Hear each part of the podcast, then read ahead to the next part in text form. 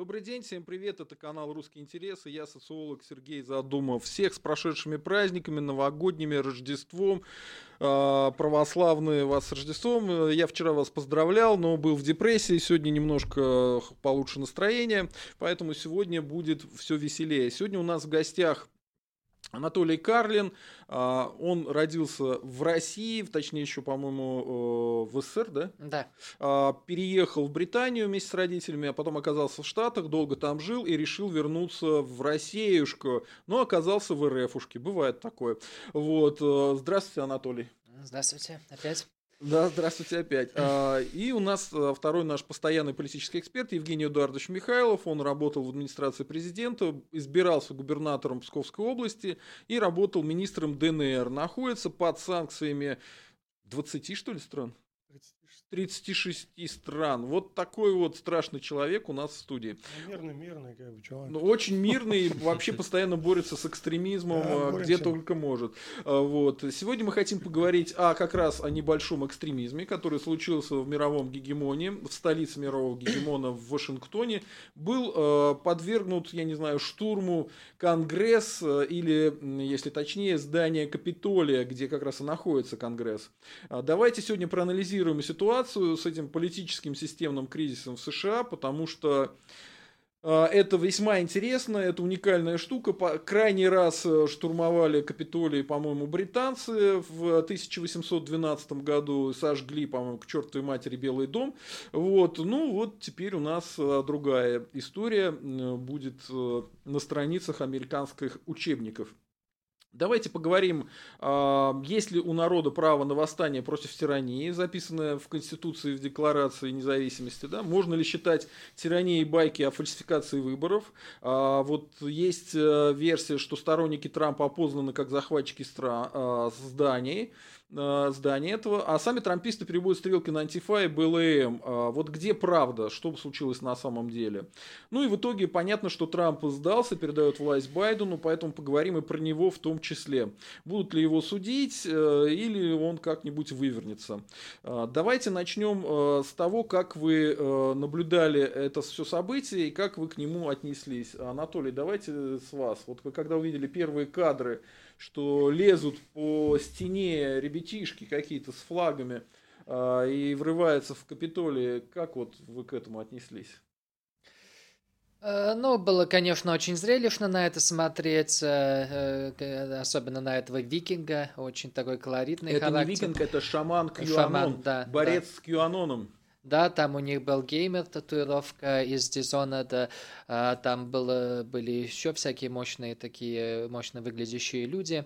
Но это, конечно, изначально было видно, что это фарс, потому что, чтобы, как я, мы, мы уже обсуждали на последнем стриме, чтобы осуществить переворот власти, а, ну, ну, ну, нужно, чтобы там а, произошло, произошел раскол в элитах, как э, действительно бывает, э, когда бывают успешные цветные революции, и ничего такого в Америке и близко э, не было. Это было все, все, все, все вот это вокруг э, фальсификации выборов, это был цирк просто э, с начала до конца, как я и изначально говорил на нашем первом стриме, то есть ничего там удивительного не было, там по опросам там эти опросы оказались одинаково ошибочные и в 2016 году, и в 2020 году примерно на 4%, но разница в том, что там а, разрыв между Хиллари э, Клинтон и а, Трампом по тем же опросам было 2-3%, поэтому при, при такой ошибке Трамп э, еле-еле выиграл в 2016 году. А сейчас а, разница между Байденом и Трампом по опросам была где-то там 6%, поэтому это уже было недостаточно, чтобы э, там вот эту ошибку преодолеть, и, э, соответственно, он проиграл, ну, чуть-чуть. Ну, буквально те же самые штаты в равном поясе, те, которые там выиграл, там на 1% или меньше. В 2016 году он проиграл на 1% или меньше в этом году. Ничего здесь такого очень удивительного э, или такого закулисного нет. А, поэтому, но Трамп, он шоумен, поэтому он повез вот этих э, канон, канонистов, дурачков за ним, и, к сожалению, многие из них теперь окажутся в жопе за счет этого. А ваше какое первое впечатление от того, что произошло? Потому что вы более трагично смотрите на эти вещи и считаете, что мировой гегемон, он показал свою слабость э, такой истории, да? Да, это Не буду вам подсказывать ваше мнение, ну просто ваше первое ощущение хотя бы да, скажите. Это очевидно, никаких там особых ощущений у меня не было. Много раз видел всякие захваты и вживую, и по телевизору, и ну, помню, Белый дом, значит, помню как бы оборону, и помню, что такое был расстрел в Останкино, как бы, когда реально войска стреляли в толпу, да, а не так, как здесь. Хотя здесь тоже люди погибли. Ну как, убили, убили четверых, ну, э, и один полицейский погиб. Понимаете, в Останкино стреляли из пулеметов, БТРов, крупнокалиберных пулеметов, из всего оружия по толпе, да? Это немножко другое. Я, не, это тоже печально. Мы как раз тоже беседовали. Я считаю, что совершенно зря застрелили эту женщину. Там можно было э, ограничиться, ну, не знаю, то есть можно было не в голову стрелять сразу. Значит, три человека там вроде погибло от каких-то там причин, ну, может быть, там пере, ну, как бы в условиях, когда газ там, пятое, десятое, у людей может не выдержать там сердце, еще что-нибудь. И один полицейский, вроде бы офицер, э, скончался от ран, ну, трудно сказать, что это было. Но в любом случае это как бы потери, да? Печальная история. А, ну, там ничего такого особо удивительного в самом факте захвата здания нет. Зачем это было сделано, что это значит? Ну, я могу там сходу там 3-4 версии как бы набросать, чтобы это значило. Пока сложно это однозначно сказать. А, зачем вообще это было сделано? Случайно, не случайно. Но одно можно понять, что формально выиграли демократы от этого всего. А, был ли под этим всем сговор э, Трампа, который, наверное, решил, как одна из версий, что он решил, что ему уже не выиграть, и он решил как бы вот э. Э, пойти на сговор, ну, а, так сказать, задачу позиции замаскировать как бы вот такую историю, да, которая, после которой он как бы говорит, ну, я что могу сделать? Ну, так получилось, да. Угу. Значит, потому что там даже республиканцы, часть республиканцев осудила эту акцию, да ему сам, в принципе, ему самому пришлось осудить ее. Ну и правильно сделал, что осудил, потому что это совершенно э, с точки зрения политики совершенно как бы излишние действия с точки зрения Трампа, да, которое привело к тому, что он проиграл. Ну, какие-то позиции. Окончательно или нет, но ну, там какой-то у него минимальный шанс там что-то сделать еще остается. Ну, реально, конечно, э, так сказать, э, на это рассчитывать не стоит. А что касается выборов, ну, я думаю, там были фальсификации. А почему их не быть фальсификации? Это хорошее дело фальсификация. Они не доказаны, ни в одном суде. Ну, это другое. Их не рассматривали по существу, кстати, насколько я помню. Значит, э, в основном их... Рассматривать, если нет доказательств? Ну, там как бы есть две точки зрения, да. Значит, вы же не думаете, что там в Америке вот все, вот одна вот половина населения просто прямо все придумывает, да. А вторая такая честная, что вот она как бы их разоблачает. Да, но это работает и в другую сторону. Я про это и говорю, что там, как, может быть, были, может быть, не были. Нам мне сложно сказать, я же не разбирался. С этим. В Америке, в американской демократии чудесные э, традиции фальсификации, они э, тянутся очень давно. Если взять какой-нибудь фильм, типа «Банда Нью-Йорка», и посмотреть, как там выбирали мэра этого самого Нью-Йорка, я потом почитал про него, там Лужков отдыхает, там просто реально были серьезные люди. Ну, и, ну, да, вполне может быть, что какие-то фальсификации были, но проблема в том, что они не были настолько значимыми, чтобы чтобы можно было э, сказать, что проиграл Байден, а выиграл Трамп. Вот о чем я говорю. Значит, э, мы все читали Марка Твена, как я избирался губернатором. Там все это описано. Значит, э, ну, потом, конечно, там немножко все устаканилось, и э, к текущему времени ну, весь мир считал, что Америка такой образец демократии, что на самом деле не было. Как бы. Ну, они сделали такую видимость, они же мастера рекламы, так, вот, они там разрекламировали свою систему, такую вот совершенно... Ну, то есть теперь, э, если раньше можно было говорить, что зато у вас негров линчуют, да, то теперь можно говорить, ну, подумаешь, у нас это три дня голосуют на пеньках, а у вас не пускают наблюдателей, у вас вон какие выборы, ну, да? Я ну, немножко... Соловьев, он прям радуется всей этой истории. Значит, я немножко, я, честно говоря, не радуюсь этому. Я считаю, что это плохо, что в мировом гегемонии, значит, вот такие события, такой конфликт. Это не самый лучший вариант для мира, как бы, скажем так, да. Сам ну, он как бы есть, да, мы видим, что вот конфликт есть. Э, вернусь к теме значит, фальсификации. Я думаю, а почему им не быть? Были, там изменили правила в связи с, этой, с ковидом, и так очень сильно создали почву для этих фальсификаций. Я исхожу из того, что там правила игры уже были нарушены уже давно. Вот возьмите приход Трампа к власти. Ну, до этого там, да, республиканцы, демократы там боролись, иногда даже судились. Ну, как-то у них было вот такое железное правило, да, вот новый президент пришел, его признали, все отлично, вот ему 100 дней, его не критикуют, да. Ну, всегда так было, последние, по крайней мере, сто лет. Значит, что мы видим в шестнадцатом году, ну, в семнадцатом, после инаугурации? Строго говоря, Трамп не мог э, власть, собственно говоря, взять. Ему не давали, мешали. Так ему даже 100 дней не дали, чушь там говорить. И все эти, все, весь его, всю каденцию, так называемую, да, его там постоянно пытались э, уличить в связи с русскими там шпионами, хакерами, объявить импичмент. Ну, это ладно, это еще можно как-то понять, но 100 дней это надо было дать, раз такая традиция была. То есть они уже отказались от своих традиций. И отказались уже не сегодня, не вчера, а уже там, так сказать, Но несколько лет назад. объяснить, мне кажется, тем, что Трамп был не системным политиком. Да, никого это не интересует. Договорным э, спарринг-партнером госпожи Клинтон, которая должна была победить. Ну, ее там ну, что-то закоротило у нее в это схемах. И... Понимаете, вы опять-таки говорите, что там не нормальная демократия, а договорная. Да? Значит, ну, я все-таки считаю, что какие-то элементы у них нормальной демократии были и конкуренции. Там не только одни договорники. Хотя Трамп, он, конечно, он бизнесмен, он специалист по закулисным соглашениям и по вот таким как было сказано, как, это, как вы назвали, шоу, да? Шоумен. Он действительно, он же банкрот профессиональный. И... Он э, ведущий конкретных шоу был, где он да. говорил «You are fired!» Да, то есть он любит шоу, это его стиль работы. Одновременно, параллельно он ведет постоянно закулисные переговоры. Почему я говорю, что он, может быть, договорился с республиканцами все сдать, ну, замаскировать это вот таким вот событием. Трамп, you are fired!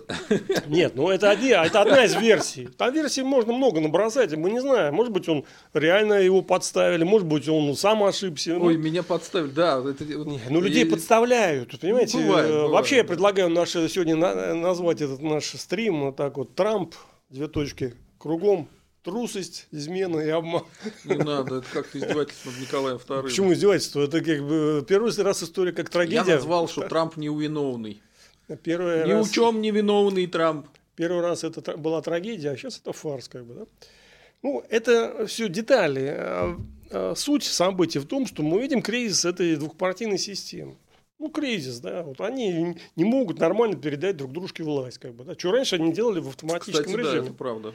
Поэтому вот это главное. Еще один момент э, доскажу про фальсификации. Понимаете, если бы там все чисто было по обиде вот Байдена, да, они должны были э, относиться немножко снисходительнее э, к Трампу, да, к проигравшему. Ну, типа, ну ладно, ну проиграл, ну хорошо, там, да, да. Значит, ну выскажись там, да, мы послушаем, там, ну в суд подаст, ну хорошо, рассмотрим, как бы, да.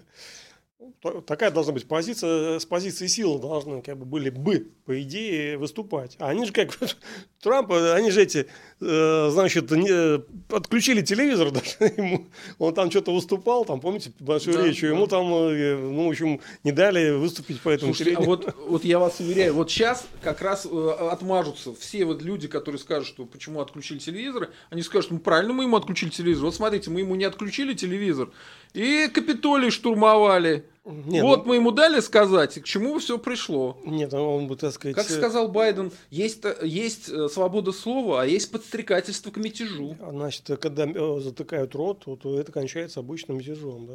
То, есть, то есть, эта логика, ее можно перевернуть в другую сторону. Вы сначала заткнули ему рот, в средствах массовой информации. После этого это привело к... Да, можно так сделать. И вообще изначально я хочу очень сильно обсудить э, следующую тему. Это право народа на восстание. Оно, в принципе, есть и в Конституции в американской, в Декларации о независимости, что против тирании можно бороться. Мы к этому вернемся чуть попозже, да? Но пока я хочу спросить вот э, Анатолия. Анатолий, а как вы думаете, не работает система американской демократии? Почему так произошло? Почему в разнос пошло? Почему передача власти не произошла нормально э, в свое время от э, Обамы к э, Трампу, а сейчас она идет прямо еще с ухудшением Там передачи скрипом, власти от а Трампа вообще... к, Байд... к Байдену. Да. Что происходит, на ваш взгляд?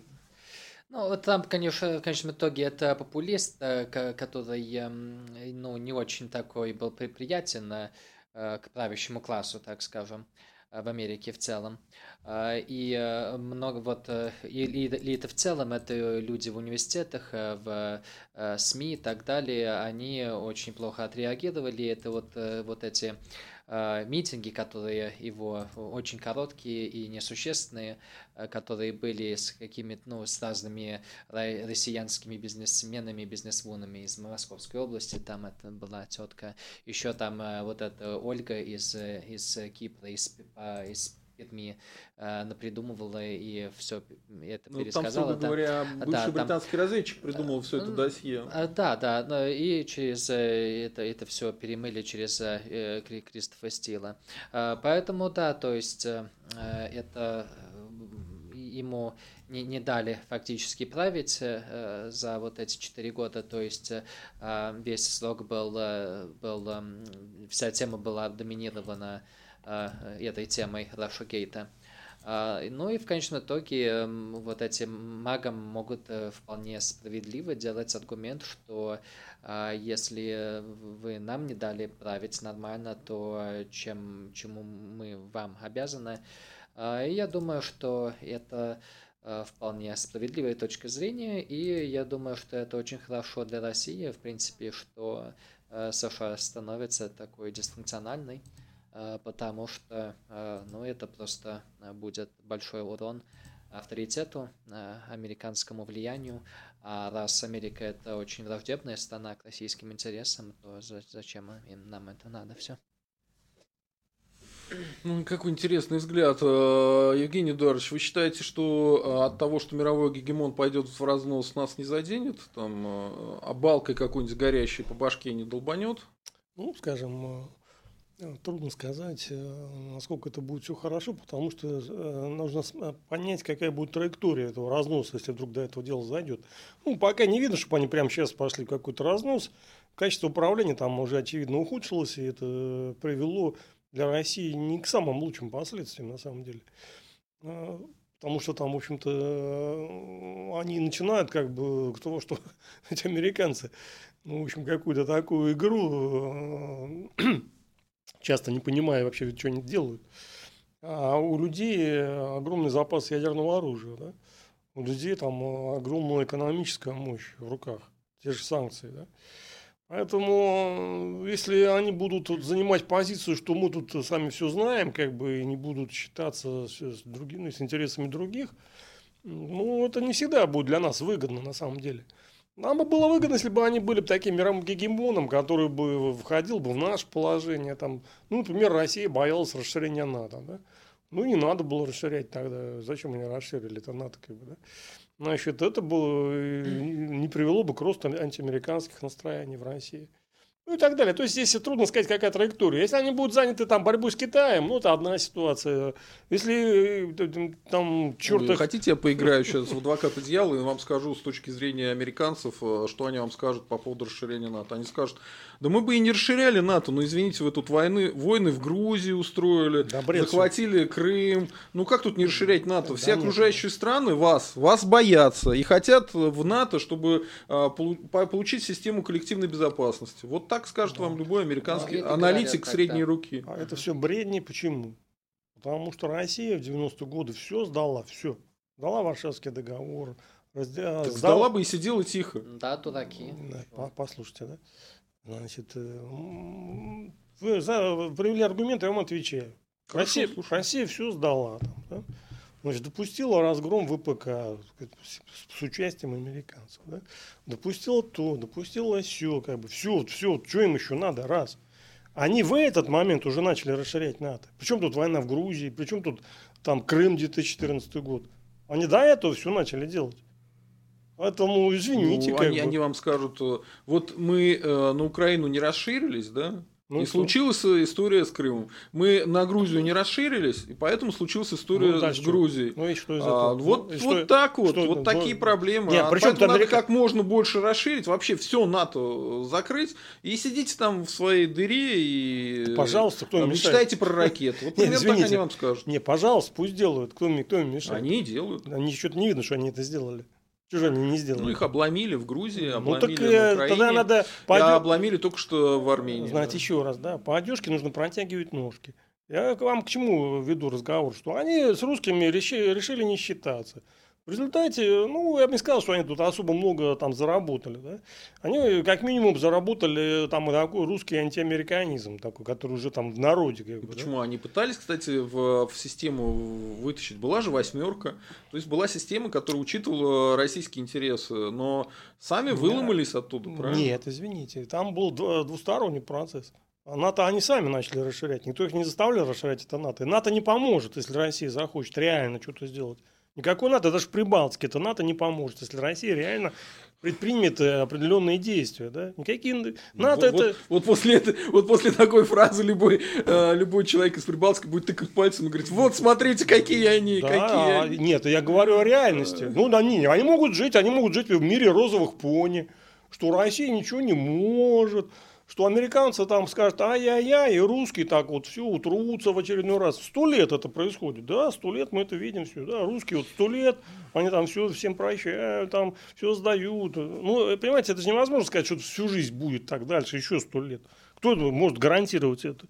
Россия половником шевельнет, а Прибалтики не будет. Ну, в том смысле, не в том, что какой-то исчезнет, а в том смысле, что там экономические есть меры, политические, информационные, полно в России ресурсов для воздействия на Прибалтику. Америка далеко, Россия рядом. Вот о чем речь. Не о том, что там надо идти завтра там, высаживать десант в Таллине там, или в Риге.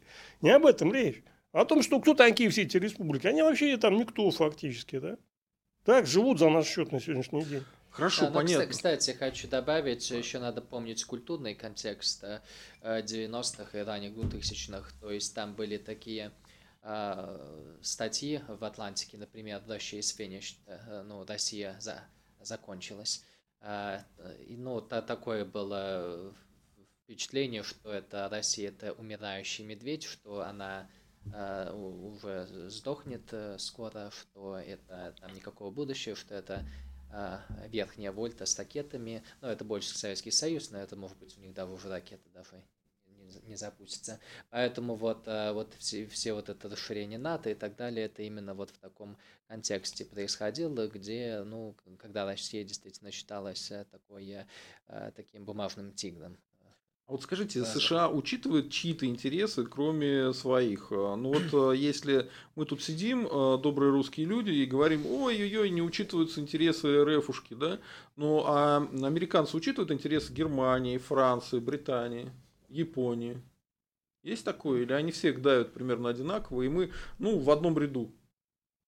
Другими? Ну, я, я думаю, что есть э, такие...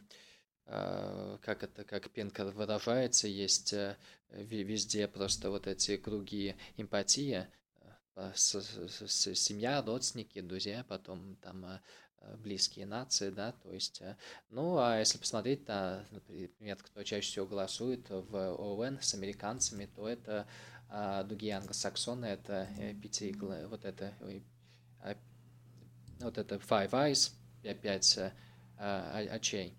А, которые с ними голосуют, ну, Новая Зеландия, Австралия, Канада и Британия, а, и с которыми они больше всего сотрудничают в э, таком э, в пионаже. А, ну, а потом другие страны НАТО, естественно, ну, ну и так далее, и так далее. И я думаю, что практически все страны таким образом работают. Но прежде всего, конечно, разумные страны, по крайней мере, те, которые не правятся идеологами э, вроде коммунистов или там исламистов или либералов, как в 90-е в России, которые молились на Америку, э, делали из нее карго-культ, то вот кроме вот этих э, э, шизиков всяких, все нормальные люди, которые правят своими странами, так и действуют. Ну, то есть вы намекаете на то, что американцы со временем научились бы э, интересы РФ э, и России, если так сказать, более широко а, учитывать?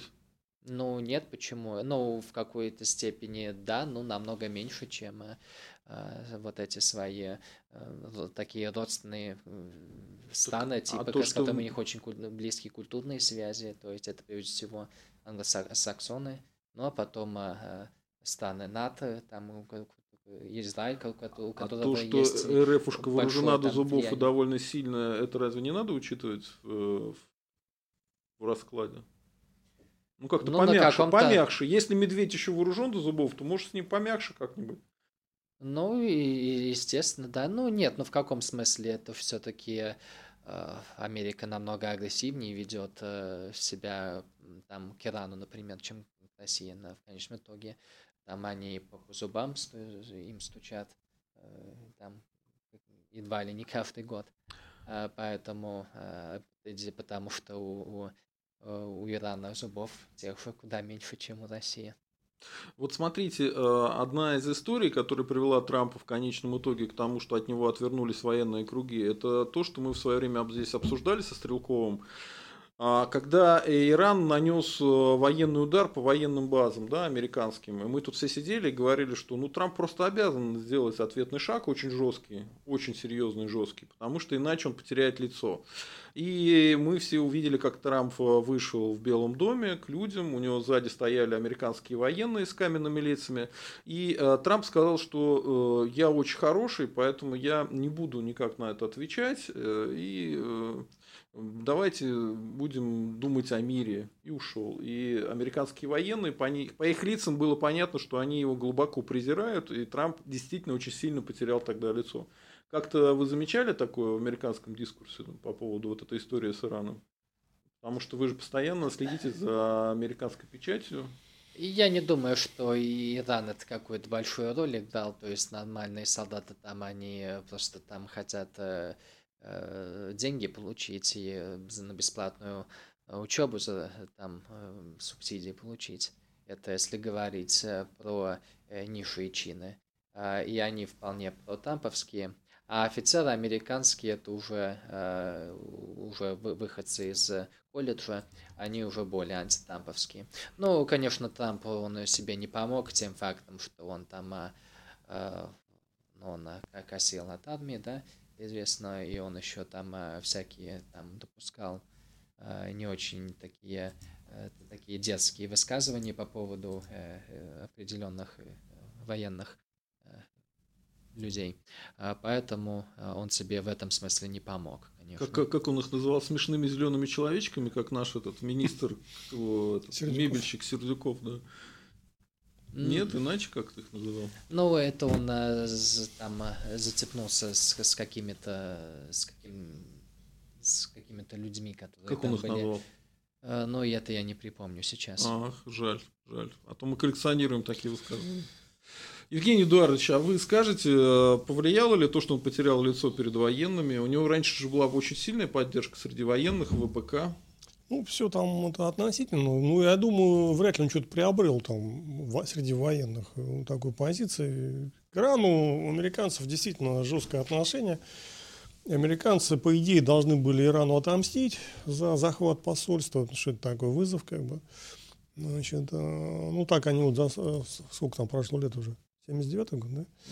Это уже 20, еще до 40, за 40 лет пока не смогли, серьезно. Ну вот Картер, президент-демократ, он тоже потерял э, президентство, он второй срок не смог получить.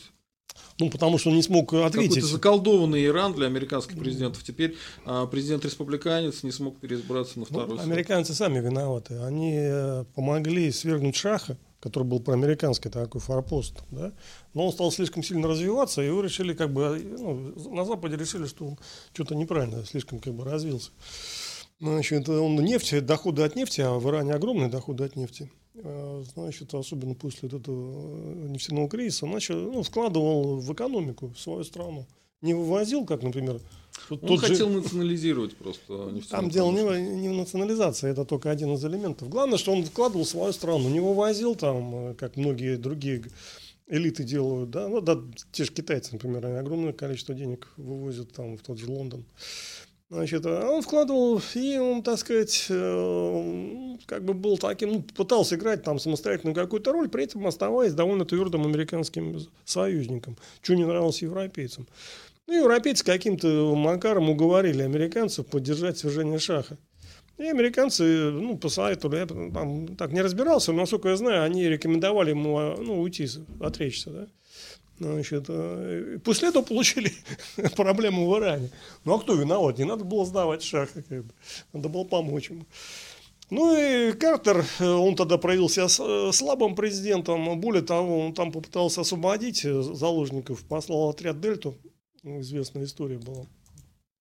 И там у них технически э, возникли накладки, там что-то там один вертолет... Ну, сбил другой что-то. Нет, он там э, Геркулес был, самолет грузовой, и вертолет. Они как-то столкнулись, там погибло куча народу, человек 20, по-моему, из элитного отряда. Это очень много для элитных ну, спец, спецподразделений. Например, в нашем, в ГРУ, да, вот, там как раз наши погибли, псковские, там погибло 25 человек, это две группы спецназа в 2000 году.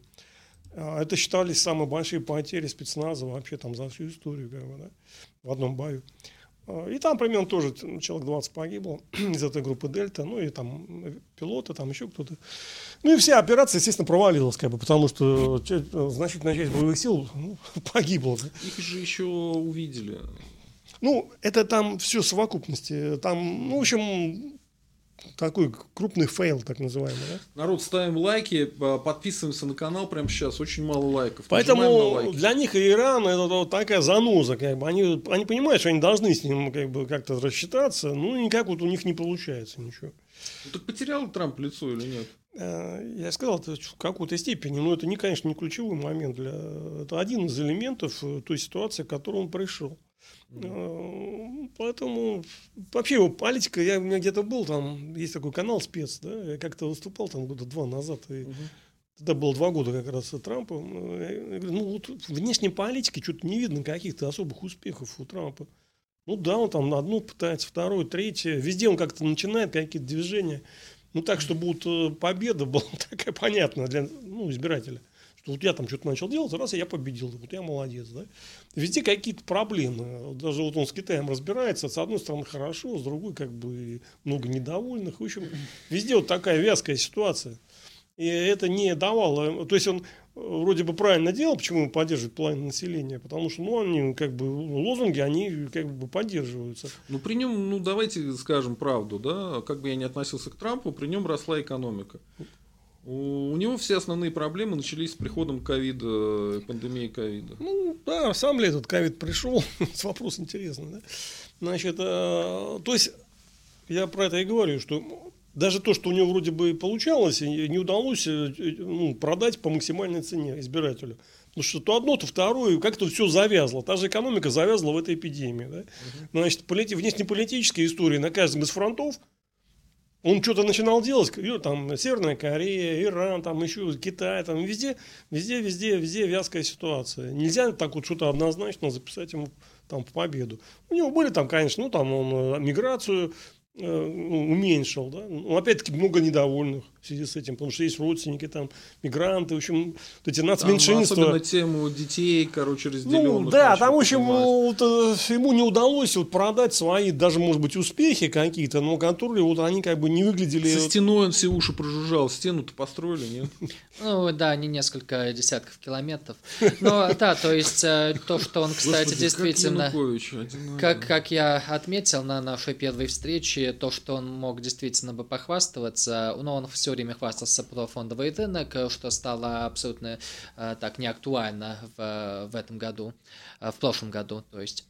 Э, мог бы похвастаться про рост зарплат, который, кстати, впервые за несколько десятилетий, десятилетий это рост зарплат был, эм, происходил через всех, во всех слоев, слоев населения, то есть в том числе и среди пролетариев.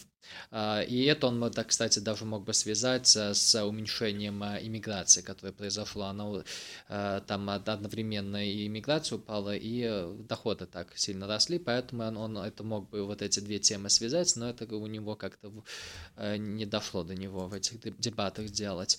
Я не думаю, что всякие вот эти внешние политики сыграла большую роль, это такие, такая вещь, которая десятый приоритет среди американцев. А, но другой, конечно, фактор, это тоже мы обсуждали, это а, его а, политика по, по отношению к коронавирусу. И я, я, я, не то, что даже она была такая очень плохая по сравнению с европейским опытом, то есть э, европейцы ничуть не лучше на самом деле э, сделали, то есть единственное, кто это все там правильно сделал, это восточные азиаты, э, которые ее успешно подавили. А, и, а и, и в Европе, и в, и в Америке, и в том числе и в России, э, это вот эта э, идиотская политика таких, где и, и не контролируется не подавляется это, но и также э, постоянно происходят локдауны, которые экономику рушат. Но это все-таки, если сравнить там, э, там ВВП на душу населения э, в Америке меньше все-таки упадет, чем в Европе, и там на душу населения будет все-таки, видимо, поменьше смерти от коронавируса, особенно в связи с тем, что там вакцину, вакцину распространяют быстрее, чем, чем в Евросоюзе. А, там Евросоюз действительно очень сильно провалился по этому поводу. А, но а, опять э, вот здесь политически просто Трамп проиграл, потому что он решил себя так риторически ассоциироваться с флумерами, там издевался над Байденом за то, что он носит большую маску, Потом буквально через несколько дней сам заразился ковидом, поэтому это был такой, э, такой большой fail просто, очень смешно. Господь его так это, по голове постучал и сказал, паренек, не надо шутить. Ну да, поэтому, естественно, там э, ни в одной стране э, флумеризм как таковой, он не был успешный. Это изначально проигрышная политика. Вот посмотрите на того же Лукашенко. Вот э, если бы он бы не был бы флумером, то он бы мог бы всех вот этих людей просто сгонять с Минска, с, ну, чтобы там коронавирус фактически не распространять. Но это он уже, это, этот путь ему не был открыт, потому что он сам там приказывал людям не носить маски. А, поэтому это везде был проигрышный такой вариант, но Трамп по какой-то причине на, начал э, ассоциироваться с ней. Поэтому вот, вот э, эти три причины, которые я упомянул, вот почему там, несмотря на то, что у него было, было преимущество инкамбенси, ну, то, то, что когда действующий президент, он обычно угу. на а, 2-3 пункта лучше. Там, У нас это называется чем... административный ресурс. Ну, не совсем то же самое, но да, может быть, да. А, а, то есть, несмотря на это, а, а, Байден, а, который, конечно, ну, Байден как, его не то, что не, но, многие бумеры, они просто ненавидели Хиллари Клинтон на таком животническом, на таком животном уровне просто. А против Байдена такой ненависти у никого просто нет. Единственное, он очень такой серый политик, поэтому все, которые голосовали там, э, многие голосовали за Байдена просто больше, ну, просто как голос против Трампа, конечно.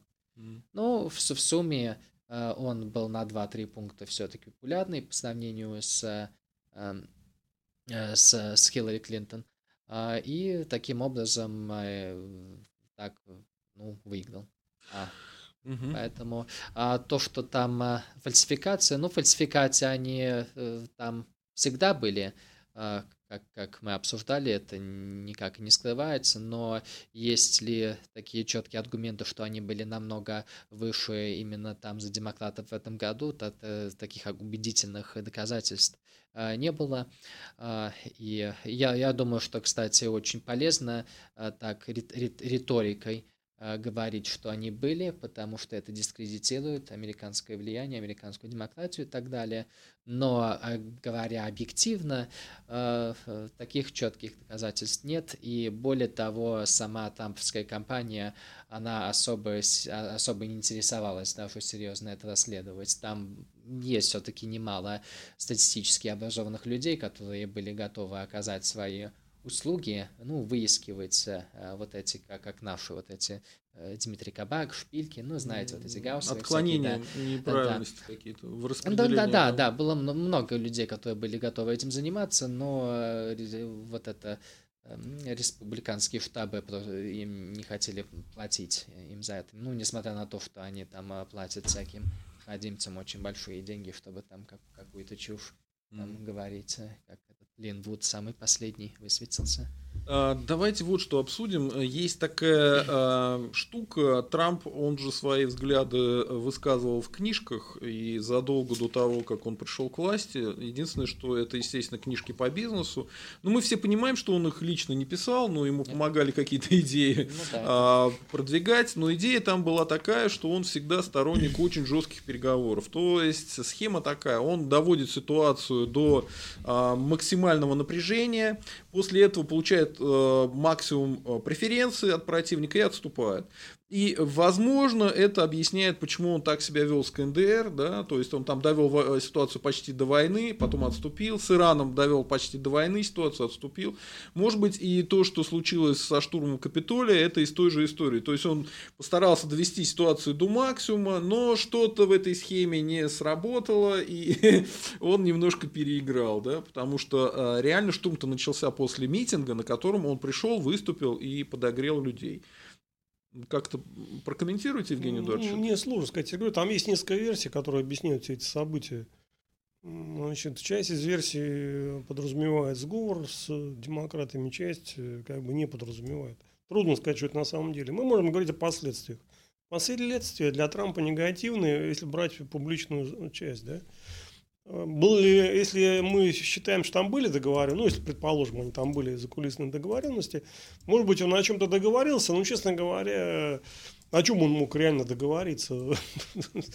Значит, э, ну, наверное, ну, исключать нельзя это, как бы, да. Поэтому можно с уверенностью сказать, что в любом случае вот эти все, ну, как бы, если считать, что он боролся за власть в этот момент, да, то результат негативный для него, вот эти все события. Если он уже не боролся за власть, а уже договорился с демократами о каких-то отступных, ну тогда как бы будущее покажет. А вы как думаете, это похоже на то, что он просто хотел ситуацию э, на пик конфронтации вывести, а потом спустить. И случайно так получилось, ну, что народ, там... народ вошел в Капитолий. Ну, есть такой э, цените, взгляд циников, что это такой человек, который э, уже не раз просто ну, сливал своих э, сторонников и друзей. А чувство такого глубок, глубокого обязанности перед своими людьми он не испытывает. А, поэтому с этой точки зрения, э, то есть, э, э, да, то есть он это все это подкармливал, ну, с целью того, чтобы там создать себе некий имидж, который так, ну, старался до последнего там бороться с системой и так далее, чтобы после того, как он идет из президентства а, запустить свой Трамп ТВ, который он якобы планировал сделать mm-hmm. после проигрыша в 2016 году, ну, по разным таким слухам он не планировал, он не ожидал, что он выиграет в 2016 году. А, поэтому это был такой создание поблизости для Трамповского ТВ. Ну и, может быть, он сейчас, вполне допускаю, возвращается к этой, к этой идее. Но то, что действительно будет э, дол... я, я, честно говоря, не думаю, что там очень интересный э, характер, не думаю, что там будет очень много интересного. Самое интересное, конечно, это то, что э, будет уже такой глубокий раскол между республиканскими элитами, ну, вот этими бумерами, более богатыми республиканцами, которые более цивильные, более, больше так уважают, так, ну, порядочно, что это штурм, это, это наша, наша священный храм демократии. Да? А, ну и всякие вот эти зумеры, пролетарии, которые там э, такие одеваются в нарядах этих своих самых э, всяких смешных в пепе своих, а, которые будут просто уже очень сильно так разочарованы во всем этом. А, и поэтому э, чего это выйдет для республиканской партии, наверное, них, ничего хорошего из этого не, не выйдет для них, потому что это как это они будут преодолевать, преодолевать этот раскол, это, это не совсем ясно, это может быть уже надолго. А с другой стороны, то, что э, в Джорджии проиграли республиканцы Сенат, это может быть, э, не допускаю, что байденисты не были рады с этим, потому что теперь, э, если э, там от леваков, от левого крыла демократов было давление э, всякие вот эти громадные проекты начинать, ну, э, зеленая новая сделка, например, угу. большие затраты там э, на э, всякие там бельфер, на уже прощание, даже министра по зеленой сделке сделали. Да, прощание, прощание да, студенческих долгов, все, ну, все вот это, да. А, и, но я думаю, что но Байден это, конечно, не, никакой не левак, а это просто по истории видно. И то, что, кстати, Трамп, он э, такие намеки постоянно делал, что Байден это такой социалист, это он явно ожидал, что это Берни Сандерс выиграет номинацию, и просто когда это наоборот Байден выиграл, он просто не, не был готов к этому обороту, и поэтому вот он на то, что был нацелен, риторические приемы, он их так фактически не поменял в дебатах. Но это ладно, это так себе а, отступление. А, чего, ну, чего я хочу сказать, что теперь а, Байден не может, не сможет уже больше а, а, валить а, там а, неспособность а, делать там сдвиги всякие по вот этим а, вот этим а, а, разным родом идеям, да, а, не может отсливать на, а, на республиканцев, которые мешают ему это делать. Потому что э, у демократов и, и обе палаты Конгресса, и президентства, да. А, поэтому ему уже надо будет действительно серьезно считаться э, с леваками в демократической партии. Поэтому самая настоящая интересная борьба сейчас, на самом деле, в Америке, это будет между неолибералами и леваками, и леваками в демократической партии. Э, нам надо становиться, становиться тактическими коммунистами. Я не очень понимаю эту мысль до конца. Ну окей, а Евгений Эдуардович, что-то продолжите?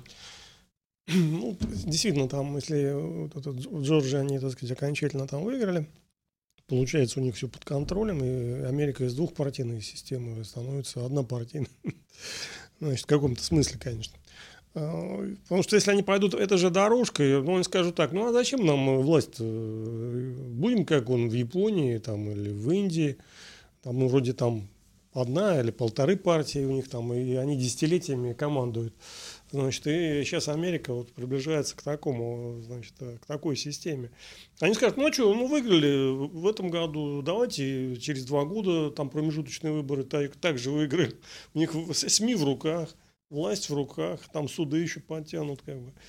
Ну, а зачем им с кем-то делиться властью вот в этой ситуации? Ну, это же проблема такая же, какая была на Украине. То есть Зеленский победил выборы, победил э, серьезно, разгромно. Зеленского. Он э, победил э, в этой Раде, захватил там большинство. У него была возможность сделать все, что угодно. Да не было, Но он за два года полностью все слил. У него рейтинг упал. Сейчас в Раде большинство они потеряют. И в местных, э, в местных органах власти тоже потеряют, и все это и прекрасно души исчезнет. Точно так же демократы. Ну да, они сконцентрировали сейчас всю власть. Но почему вы решили, что они эту власть могут удержать через там два года или через э, четыре года? Объясняю. Потому Объясните. что демократы это элита, ну, американцы, часть элиты. Да, они губят свои штаты, но это реальные люди там из элиты, которые дееспособны. А Зеленский это клоун, да, которого наняли там на работу. Ну, он стал президентом, да, мог, конечно, что-то там изобразить. Ну, получилось у него не очень, как бы, да. Но это немножко другое, это другая история, скажем так. Украина это не Америка, а Зеленский это не демократы. Слуга народа это не демократическая партия. Это разные вообще вещи. А, поэтому демократы никуда не денутся. Они, скорее всего, выиграют и промежуточные выборы. Потому что у них в руках СМИ. Они, они полностью владеют СМИ. Как бы. Удастся ли республиканцам вообще выжить в этой ситуации?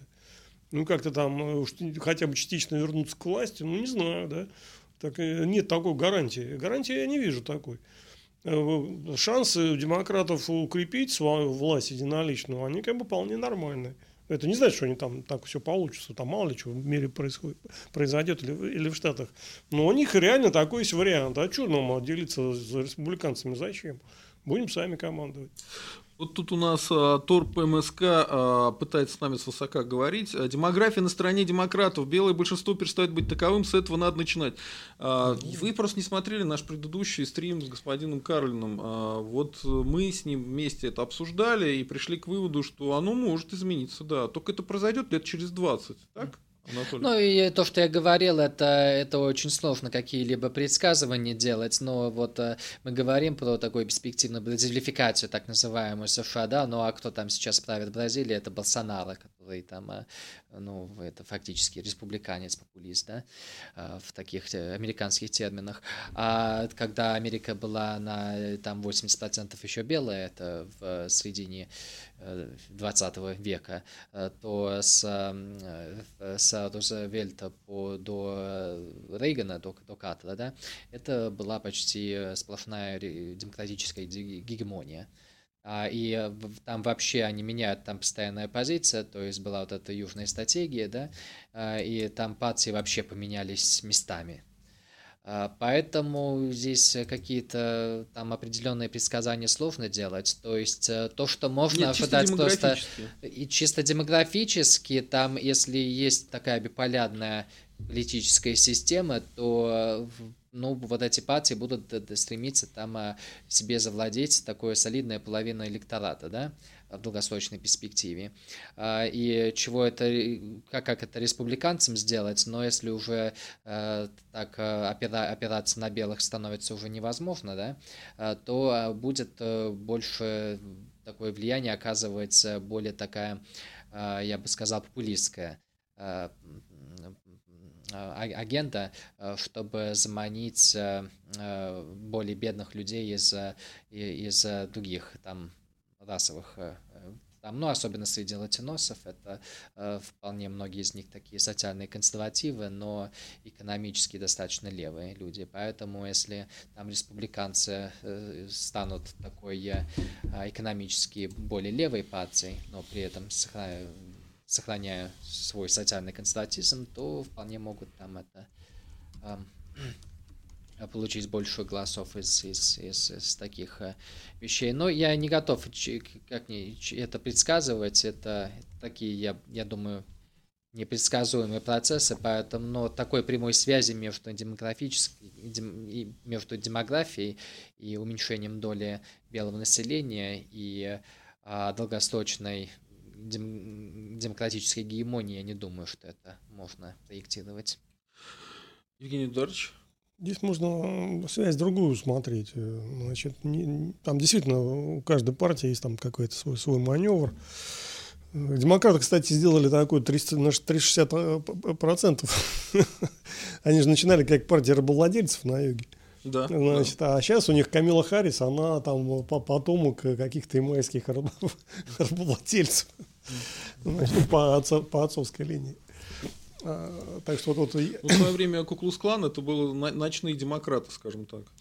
Ну, но... Они поддерживали победу демократов на юге, да. Но а это ну... было очень давно, и вот, как правильно сказал Анатолий, ситуация немножко изменилась. То есть ну, республиканцы начали доминировать на юге в какой-то момент. Нет, это я к тому, что сами партии, они, может быть, как-то там и найдут какие-то новые там варианты для своего существования. А, но в целом там проблема в другом. В том, что поменялись, а, правила игры, то есть правила игры меняются, да, прямо на ходу. То есть те правила, которые созданы белыми, и то общество, которое создано белыми, оно уже как бы все уходит в прошлое. Правила игры будут новые. Вот это произойдет только через 20 лет. Это, произойдет, это происходит прямо сегодня.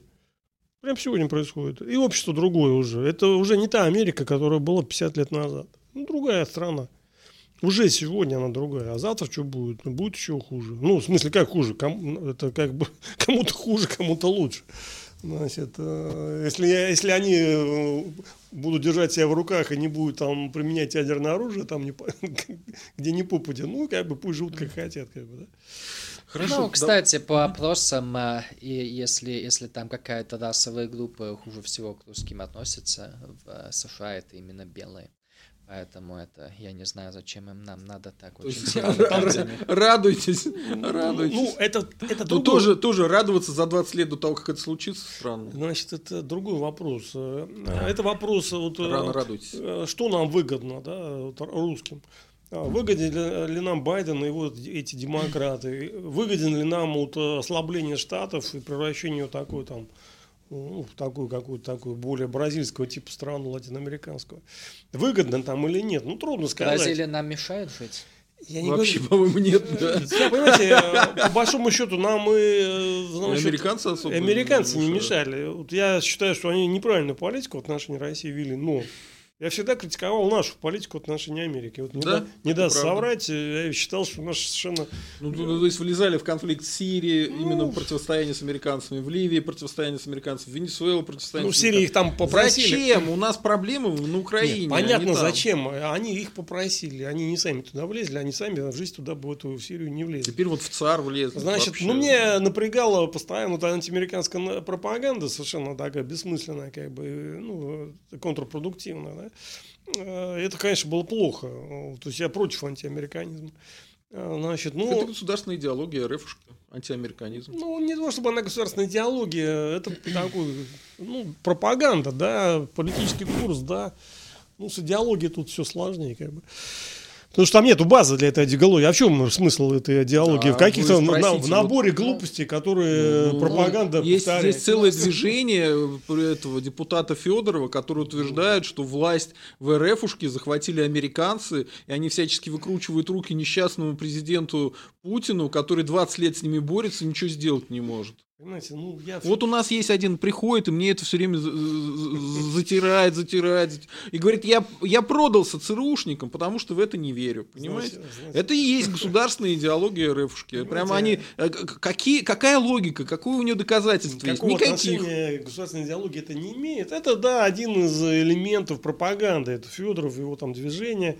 Он, да, такую там, не то, что она совершенно абсолютно безумная, но в целом безумная, значит, э, концепция, значит, есть. То, что Путин 20 лет ничего с этим не может делать. Надо еще 20 лет, чтобы он все-таки поборол их. Ну, сам Федоров очень неплохо, кстати, устроился, если честно. Ну, возле кормушки. Все эти 20 лет он как бы чувствует себя прекрасно, на хорошем месте, значит.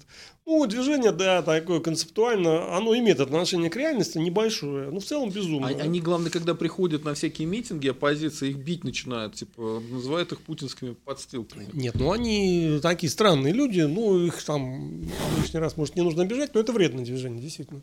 Оно затуманивает мозги, которые и так у нас в России так, да, сильно затуманен. Значит, поэтому антиамериканизм, он э, был совершенно для нас контрпродуктивным. С другой стороны, американцы нам много вредили, а сейчас вредят еще сильно больше, и больше того, что нужно даже для Америки. Да. Они уже как перешли даже черту там, ну как бы ну, какой-то вот рациональной тем, политики. История Но... с тем, что Путин, а, значит, э, завербовал Трампа а, на том, что у того были, значит, долги по кредитам, и он выступил через какой-то банк российский а, гарантом по его долгам, и тем его, значит, купил. И, значит, Трамп, э, почему он ковида сначала не признавал, а потом начал признавать, потому что якобы... Это вот здесь бред мне пишут, понимаете? То есть я просто сейчас озвучиваю бредятину, которую мне пишут, что, значит, э, он просто договорился с э, какой-то руководителем там из э, контроля по ценным бумагам за фондовым рынком, чтобы, значит, они могли скупить медицинские компании акции, а какие-то, значит, акции продать, а потом, когда они все это сделали, они как раз начали признавать, что ковид есть, с ним надо бороться, ну вот эту вот всю чепуху, вот они говорят. Понимаете, там, я не удивлюсь, если там Путин оплатил какие-то кредиты, а значит, ну, может быть, почему нет. Э, единственное, что нужно прямо понять, вот и тогда будет все проще, да, что сам по себе, там, Путин ничего в Америке делать не будет. Если его кто-то попросит, кто-то попросит, да, для, и он под какими-то обязательствами там кого-то, да, Тогда он что-то может сделать, там и хакеров послать, там и что-то заплатить. Ну, сам по себе, куда ты лезть, там, в Америку, да упаси бог, он, не, он вполне разумный человек. И в Сирии он не сам полез. Вспомните, он там клялся, что никогда в жизни русский солдат не ступит на сирийскую землю. Господи, да он выводил армию из Сирии уже пять раз. Не, не выводил. Официально это объявлял, это, что закончена да, операция. Это тоже говорит о том, что ну хочет и вывести, да не дают. Ну обязательства не дают ему вывести. Ну зачем ему это ну, Сирия? 20 лет хочет сделать в России что-то хорошее. Ну, ну мог... не получается. Нет, спокойно, спокойно. Так может он лучше э, капусту будет выращивать? Значит, ну поставить, может, капусты поставь, поставить другого еще хуже. Ну, Значит, ну, почему хуже? Подожди, потому что лучше не поставить. Значит, потому, э, во-первых, Путин много хорошего сделал. Да. То, что мы часто говорим, он делал плохое, ну да, много плохого. Особенно с пенсионной реформой у него удалось. Да, много плохого. Но не забывайте, что... Ну, он... все равно самый низкий в Европе, но да. это ладно, да. Не, ну у нас немножко другая тема. А реально зря они сделали, там можно было по-другому. Можно, вот как надо было делать, прям оф топик на пол минуты. Ну, сделали бы два года женщинам, один год мужчинам. Или там три года женщинам, два года мужчинам. Ну, зачем по пять-то лет это делать? Вот в этой ситуации, которая у нас реально экономическая есть. Глупость. Значит, и никто их там, э, ну, не было такой катастрофы, что нужно было обязательно вот так вот делать. Ну, ладно, бог с ним. Так вот, к Путину это отношение, там, э, ну, во-первых, в России менялось за 20 лет. Знаете, еще не так давно он был тефлоновый, да? Чтобы против него не говорили, никто не слушал. Ну, был такой, был, да еще недавно был. Значит, было крымское большинство, когда он уже не был тефлоновым, но у него была огромная поддержка. Да? Это было буквально недавно, 6 лет назад, извините, 5 лет назад. Он все пролюбил. Ну, да, я, мы, значит, много критиковал конкретные действия, да, но я не хочу... Вы сидели, недоумевали здесь с 18 -го года, типа, зачем человек себе стреляет в ногу? Ну, ладно, один раз, случайно, можно там ошибиться, нажать на кнопку, так он постоянно то в одну, то в другую, то в одну, то в другую. И ну, смысл этого непонятен никому. Ну, Крым 80%, пенсионная реформа стала 60% с тех пор, ну, я знаю, что э, вы отрицаете все эти опросы. Ну, я по опросам сохраняется понимаете. там вроде на отметке 60%. Если как можете взять какой-нибудь опрос Галлопа, например, а, ну, или какой-нибудь другой Я вам э, скажу, что я провел недавно социологический эксперимент. Я на ТикТоке выложил ролик, где очень жестко про Путина высказался Стрелков. Он сказал, что Путин после себя оставит одно болото. Значит, 260 тысяч просмотров, 10% э, залайкали, в комментариях абсолютно доминируют антипутинисты. Путинисты пытаются что-то сказать, и на них набрасываются и просто топят их. Короче, эта вся история, э, выборка-то уже хорошая, да? 260 тысяч. Нормально. Не, ну это ориентированные люди. Ну, и это, это, и, и это ТикТок, а он абсолютно аполитичный был. Ну, а ТикТок это, во-первых, его элементарно использует оси, по-моему, только зумеры, да. во-первых. А, которые нет, есть... нет, нет, там люди старшего поколения. Их мало. Да нет, вы, ребята, вы просто отстали от тенденции. Там сейчас а, куча народу старшего поколения. Значит, Самые натуральные бумеры там. Во-первых, кто смотрит... Кстати, из пропутинских там только бумеры. Причем такие э, старушки. Значит, давайте ближе к жизни. У него действительно там есть одобрение, ну там 60, не 60, но довольно большое. Есть... Еще один факт вам в копилку. Думаете, почему комментарии отключаются на пресс-конференциях Путина?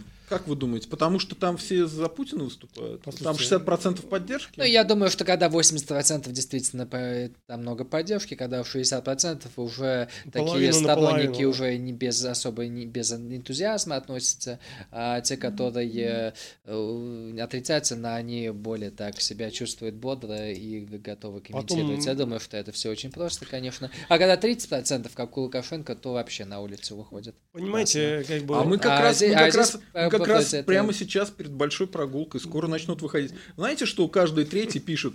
Хватит болтать, пора выводите нас на улицу. Вот что они пишут. Ну, когда это произойдет, тогда, тогда я думаю, будет... Я как социолог вам говорю заранее то, что произойдет. Значит, понимаете, э, вы же не только социолог, вы еще и политикой как бы занимаетесь. Я не занимаюсь политикой. Э, ну, ну как это, вы политик, вы политикой говорите не занимаетесь. Я социолог, я вдруг занимаюсь политикой. Я занимаюсь политикой как эксперт. А я, я говорю. Я не занимаюсь политикой, я просто вы вот тоже помогаю вам поста... разговаривать вы здесь. Вот, постоянно высказываете политические мнения. Я же не говорю, что вы политик там такой вот, электоральный. Вот. Но вы занимаетесь той же самой политической экспертизой. Да? Более того, иногда занимаюсь. эпизодически к чему-то призываете. Это же я иногда к чему-то призываю.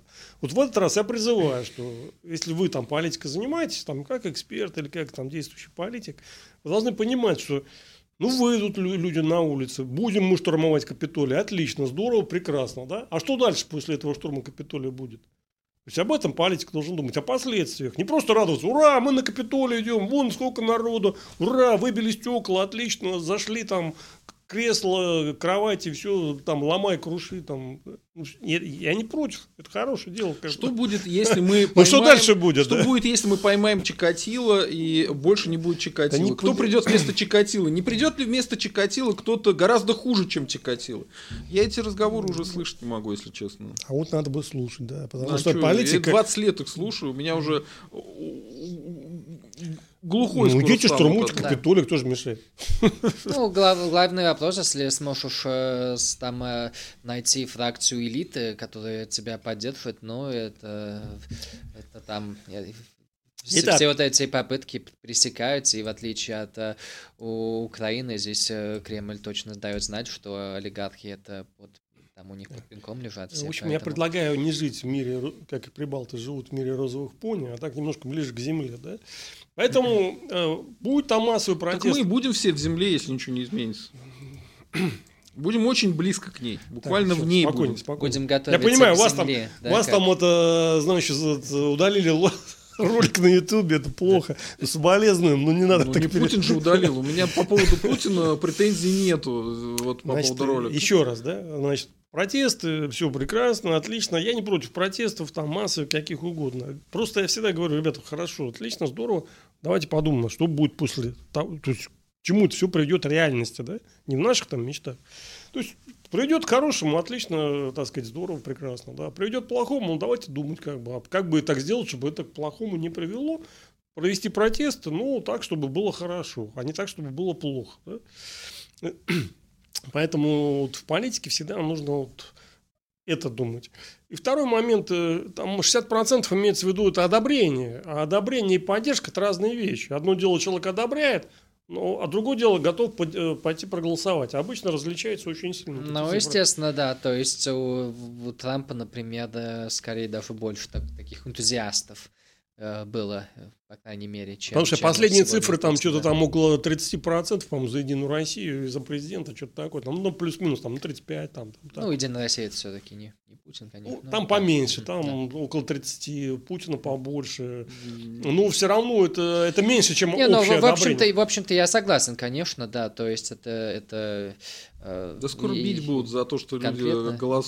призывают голосовать за Единую Россию да. на улице. За, когда вот эта, вот эта попытка переворота против Эрдогана устроили, например, там немного вообще, немало исламистов просто вышли поддержать его против да. Э, военного мятежа. Там Правда? тоже мятеж был странный, так, да. если честно. Ну, это уже... Да, отдельная отдельно. тема. Так, давайте вернемся к нашим баранам. А, по поводу протеста вы сказали, что нужно сделать так, чтобы протест привел к чему-то путному. Да? А, хорошо, согласен. Давайте тогда вернемся. Просто мы про штурм Кремля говорить не можем, потому что это сразу статья.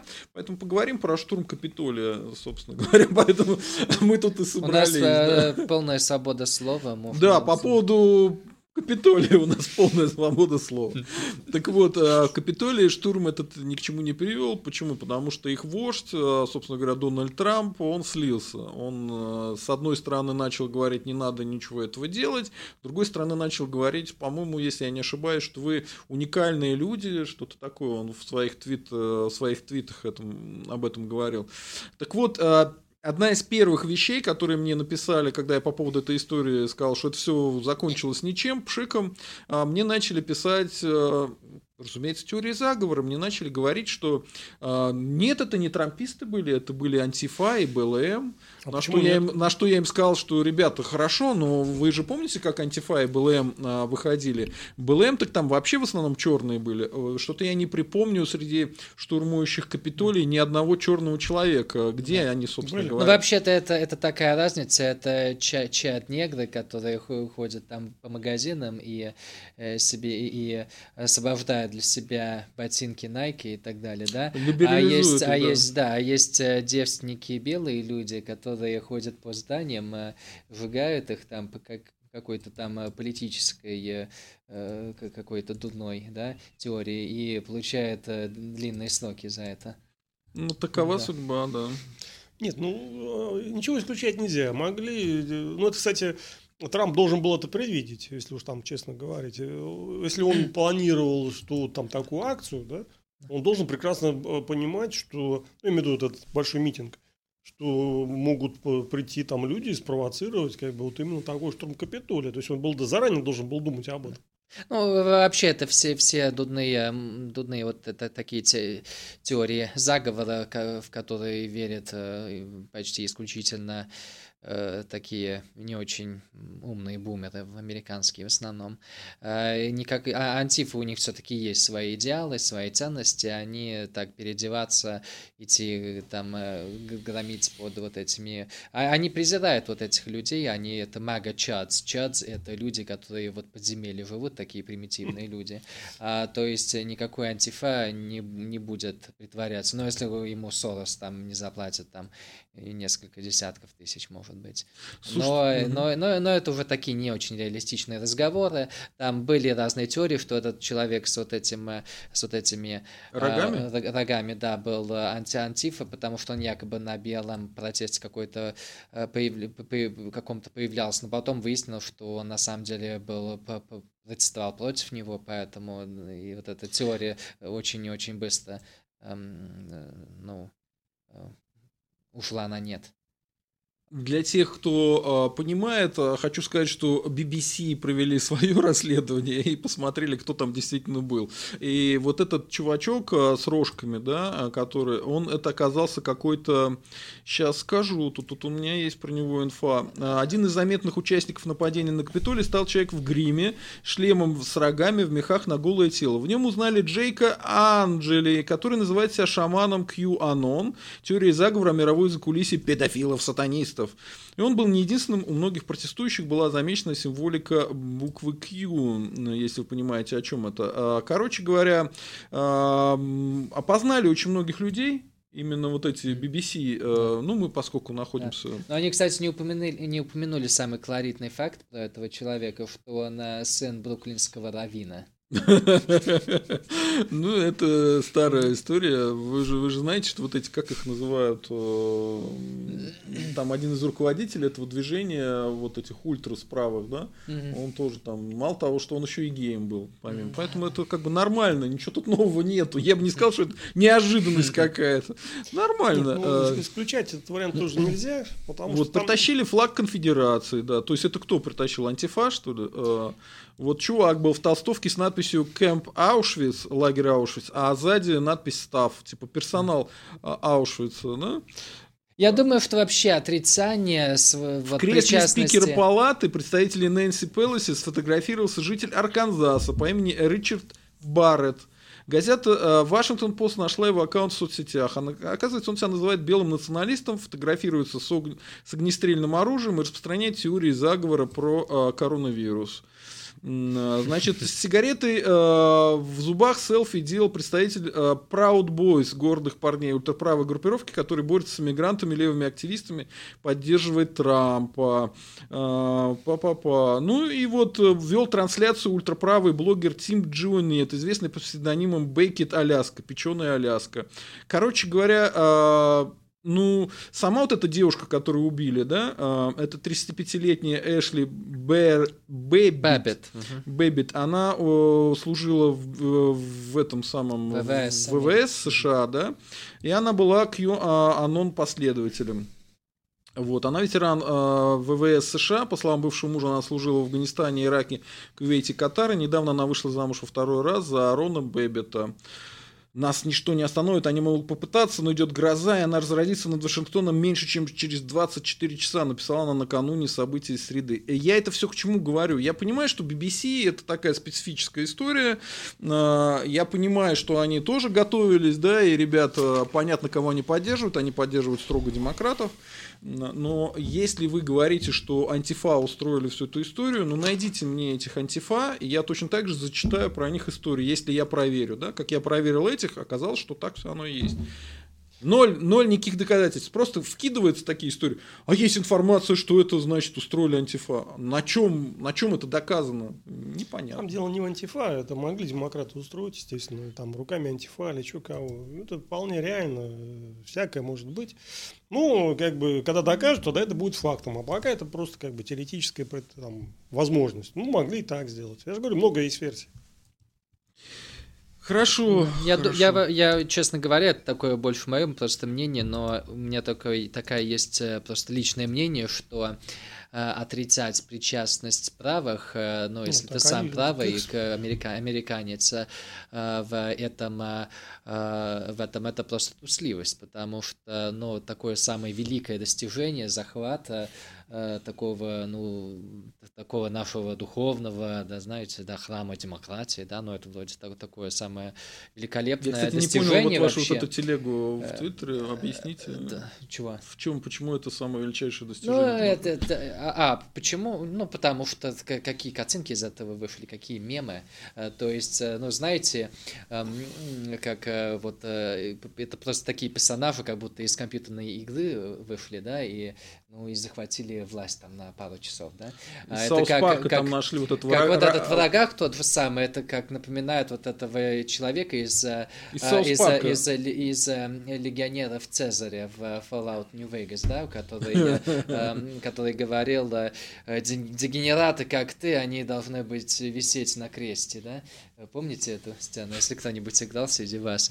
Э, то есть, ну, это такие очень колоритные персонажи вышли и действительно захватили. А, а, а, и, честно говоря, это вообще-то самое великое достижение мага вообще, потому что э, кроме этого они, они все простали, честно говоря. Поэтому, если чему и есть статовать, то это что хотя бы устроили нам вот это ну, вот ну это, а что вот они вот за, это, зашли потеряли вот четырех великое человек. мероприятие зашли потеряли четырех человек э, и все как бы на через несколько часов зачем они туда зашли изначально чтобы а, признание а, президентом Байдена а, отсрочить, убрать. Ну, они отсрочили ну, на несколько часов, так, это уже и так, Байдена признали. Ну, а то есть эстетика, смысл эстетика, эстетика была сильная, оптика была прекрасная, мемы были мощные. Вот, а это самое вот, главное. Я вам хочу сказать, как э, э, человек, который э, с неким таким советским образованием, меня просто заколебали люди везде, во всех социальных сетях мне писали, что ну вот э, плохо читали Ленина, надо было захватывать там телеграф, телефон, э,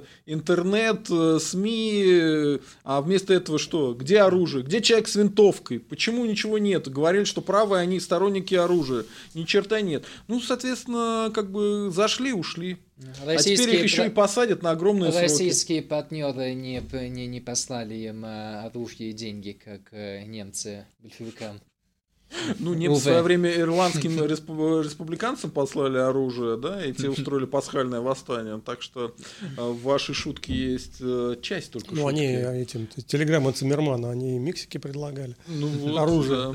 Да, да, да. А, тут, а тут, видите, какие-то связи оказались не настоящие. Либо э, э, во всем виноват Путин, и Путин предал Трампа, обещал прислать ему партию оружия, но не прислал. 30 автоматов.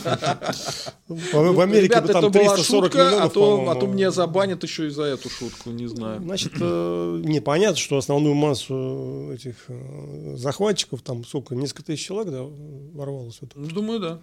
Значит, составляли право, это очевидно, но их могли э, там подзуживать, потому что это, ну, такое действие, как бы, ну, если сам Трамп осудил, то вряд ли оно для правых позитивное в целом, это действие. Ну, по крайней мере, в этой данной конкретной ситуации с Трампом, да, то есть оно сыграло в минус для правых для республиканцев. Поэтому там могли почему подсуживать как-то так. Это все могло, могло быть, могло не быть. Там надо разбираться. Дело темное. Ну окей, давайте идем дальше. Э, мы уже обсудили, зачем у Трампа устраивал э, это, это подстрекательство. Как-то, я думаю, в головах уже пошло. Про стратегию переговоров тоже поговорили. Давайте вот это, право народа на восстание против тирании. Если бы Трамп действительно хотел бороться за власть, и бороться за власть до конца, то он мог бы все это оформить в нормальную юридическую форму, которая бы э, вызвала у американского народа понимание. Не у всех, но хотя бы участие, да? По американской конституции, по Декларации независимости есть право народа на восстание против тирании. А, то есть, э, что бы он мог сказать? Он мог сказать, что вот эта фальсификация выборов, это попытка а, э, прийти к власти тираническим путем Байдена, да, захватите власть э, тираном. И поэтому берите оружие вперед, давайте тиранов, значит, остановим.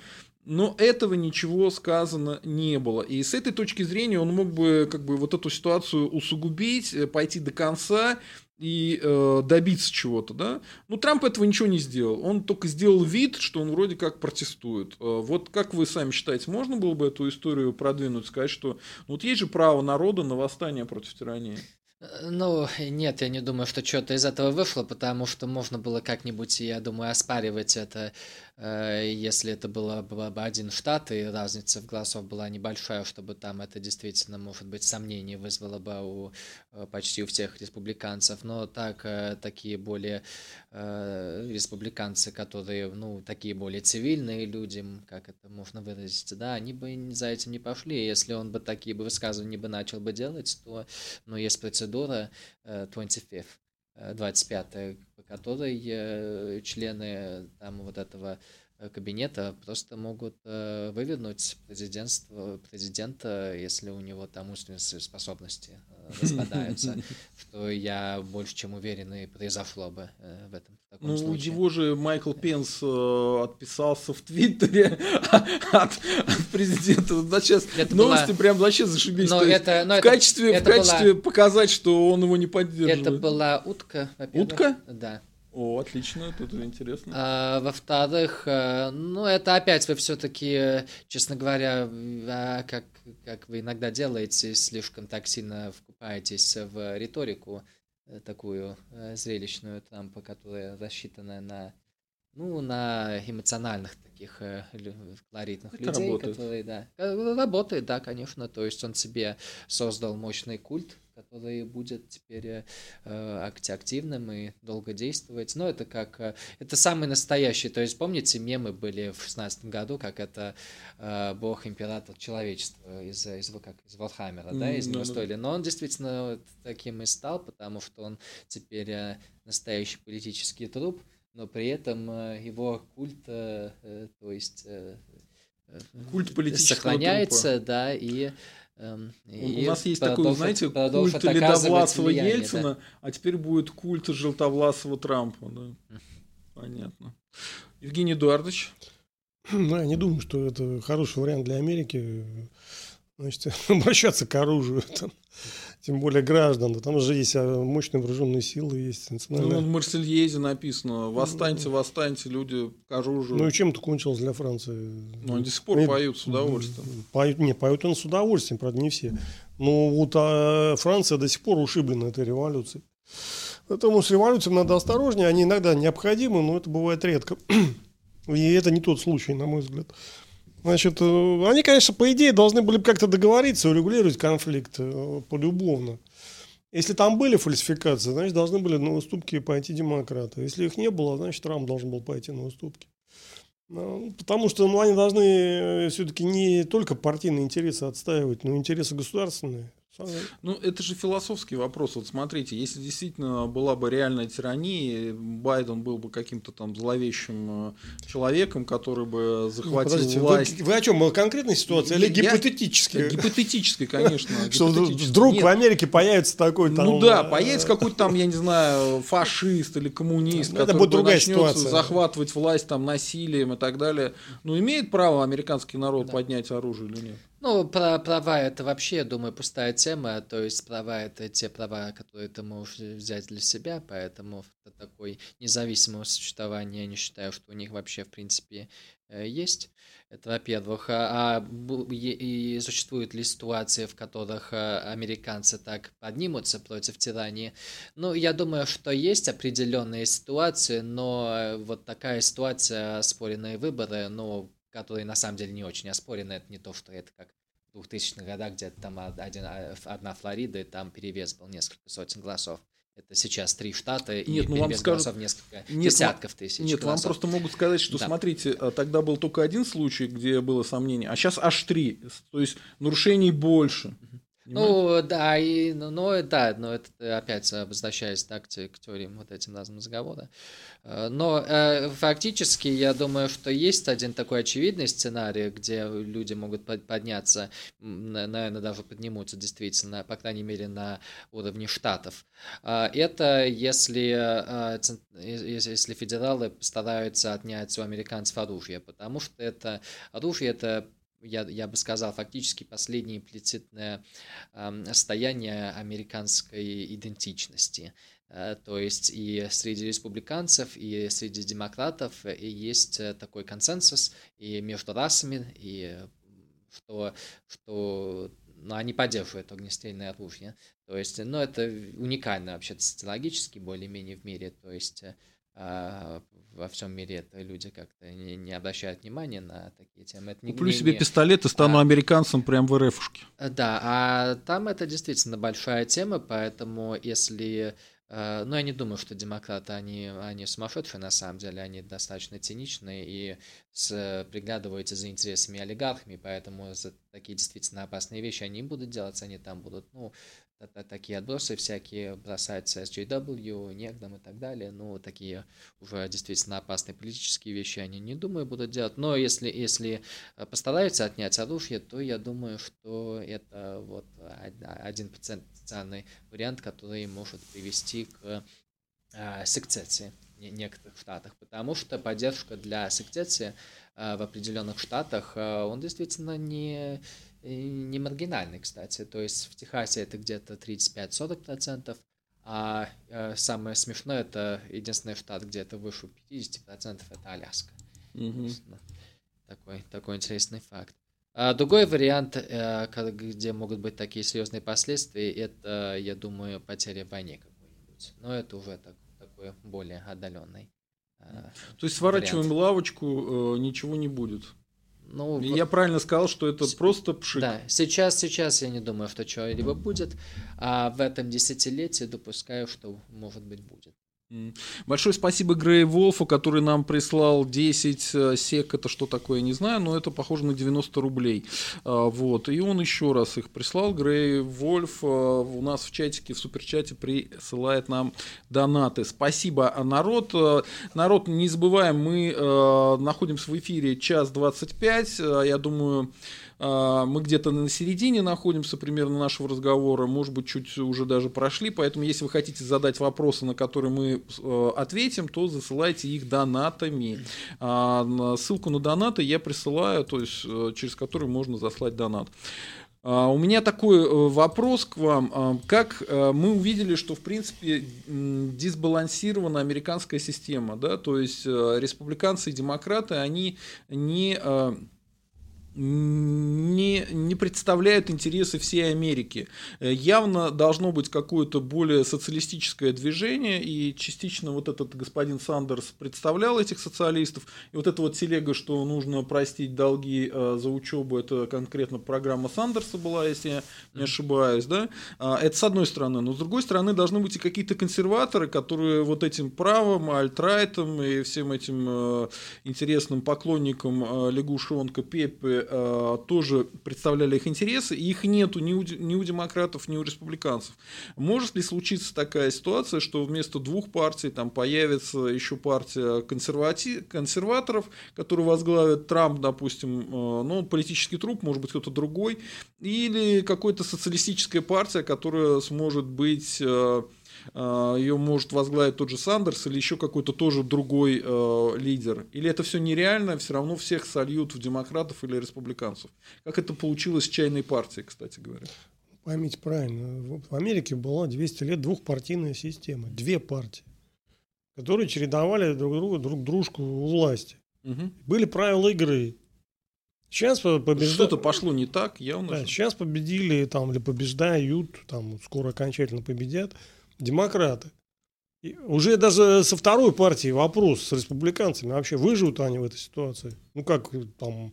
То есть вот та система двухпартийная, она под вопросом, под очень большим, потому что демократам нет никакого смысла, э, заняв все господствующие позиции, допускать республиканцев дальше к власти, да? потому что они уже сломали эти э, правила игры.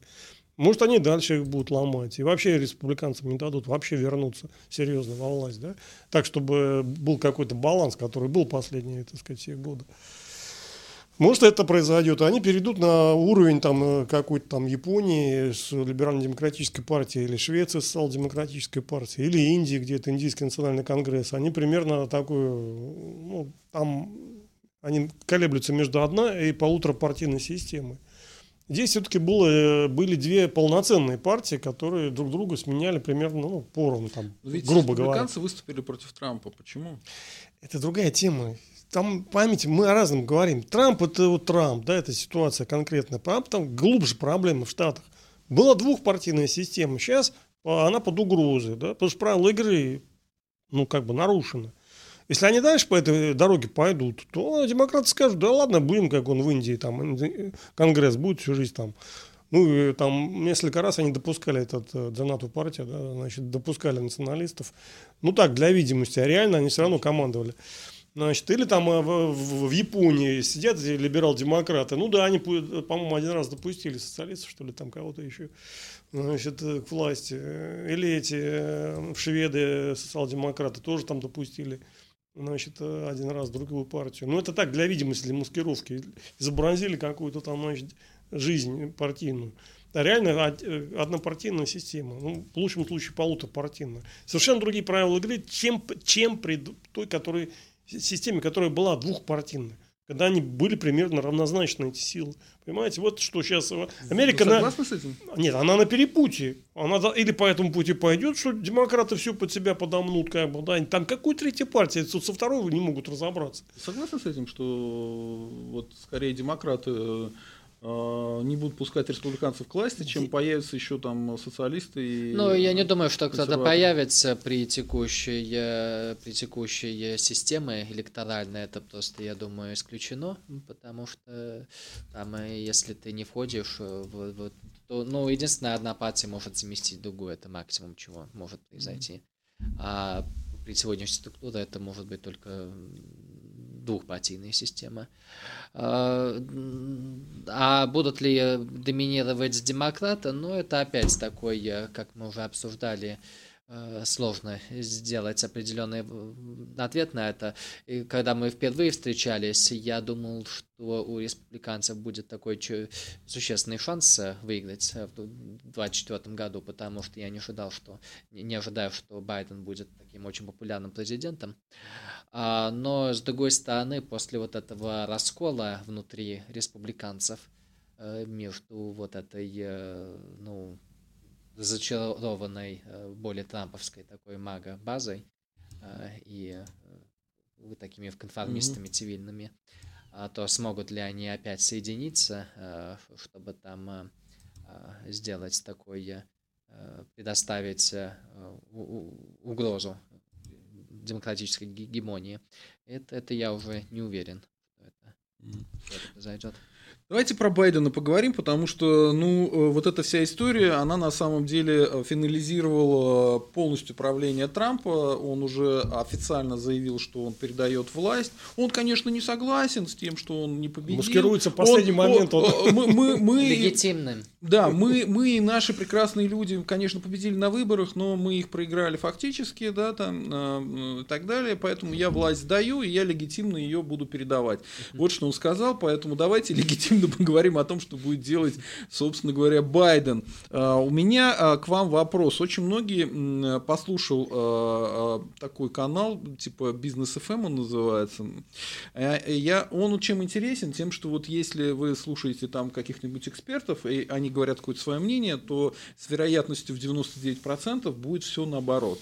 Вот. Они сказали, что отношения с Китаем улучшатся у Соединенных Штатов.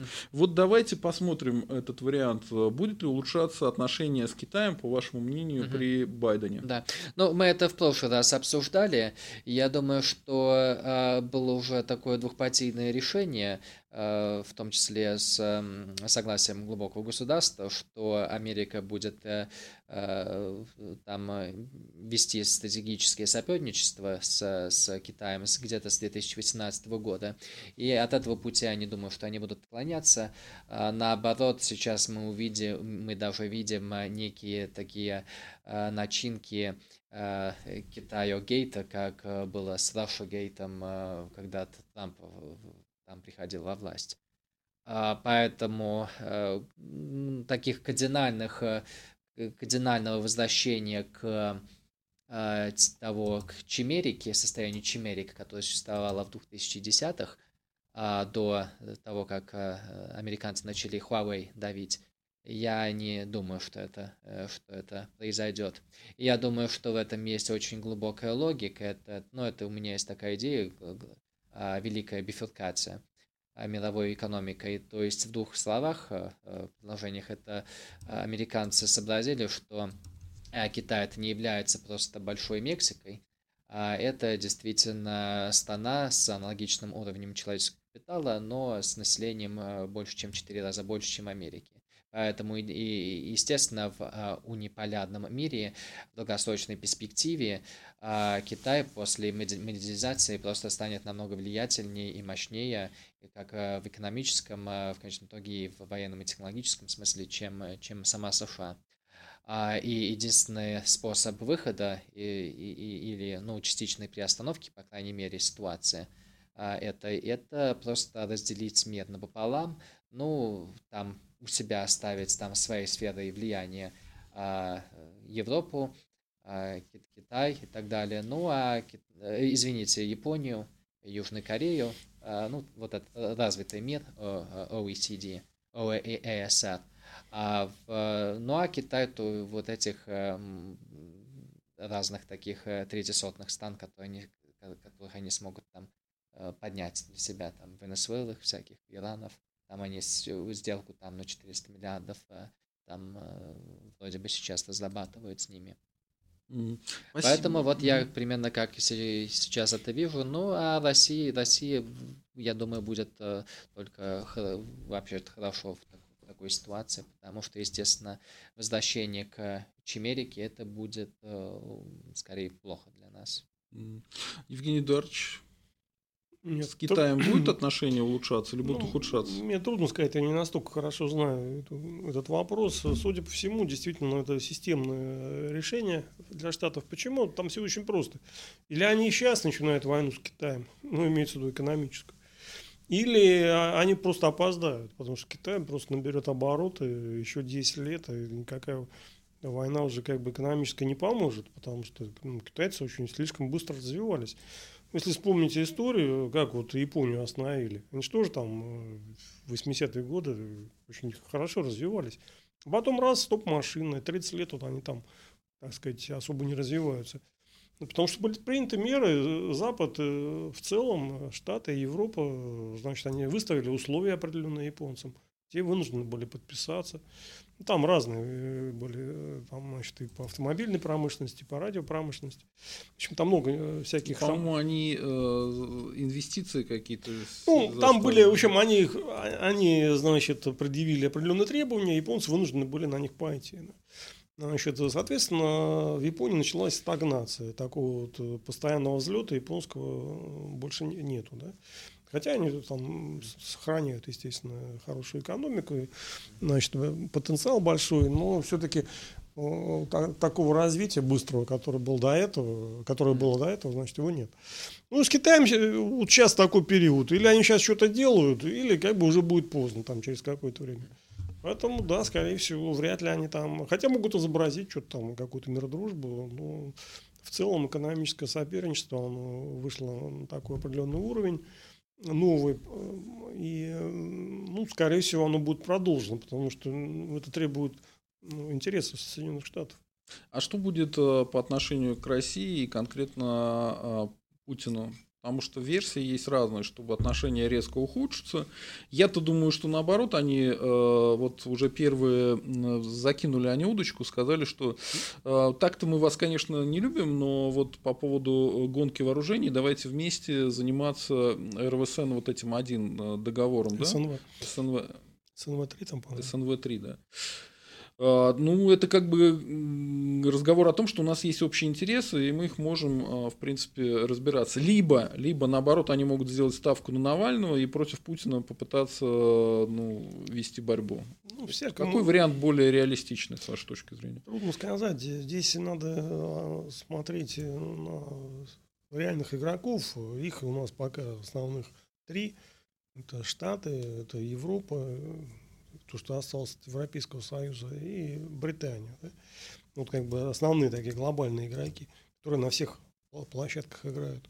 Ну, Китай, они пока еще там идут к этому статусу, но пока еще не дошли. В политическом смысле, экономически они, конечно, сильны. Поэтому что Россия ориентирована на Европу, на Британию, завязана на них очень сильно и имеет обязательства. Перед американцами, кстати, тоже есть кое-какие обязательства, но перед Европой и перед Британией они более, ну, как бы более масштабные. Поэтому российская позиция будет во многом значит, обусловлена интересами вот этих значит, британцев и европейцев. А американская как бы, позиция, тут есть вилка, да, они с одной стороны могут сконцентрироваться значит, на отношениях с Россией, а с другой стороны могут этого не делать. Да. Значит, что они выберут, ну, мне трудно сказать. Хорошо, э, вы мастерски ушли от ответа. Потому что я не знаю, у меня нет просто такого настолько хорошего там понимания этой всей ситуации. Я какой-то, может быть, общий рисунок там э, попытался начертить. А так вот конкретно, чтобы знать, ну, не готов. Как вы думаете, будет тут Байден а, пойдет на конфронтацию с Путиным, поддерживая Навального, либо он попытается наоборот сделать э, перезагрузку, как это в свое время делали при Обаме? Вот mm-hmm. какой вариант наиболее э, реалистичный? Я думаю, что перезагрузка более-менее исключена, э, но в связи с, со всей историей и просто того, что там а, а, большие части демократов просто слишком ажиотированы по этому поводу. А, ну, а, а до какой степени он будет так стараться э, сломать Россию, это уже такой э, вопрос, на который я не могу ответить. Ну, при, при Трампе были там такие идеи, попытки переманить, э, то есть Россию, какие-то новые договоренности, как, конечно, достичь, э, которые там Киссинджер очень сильно э, mm-hmm. за это топил. А, которые не, не вышли.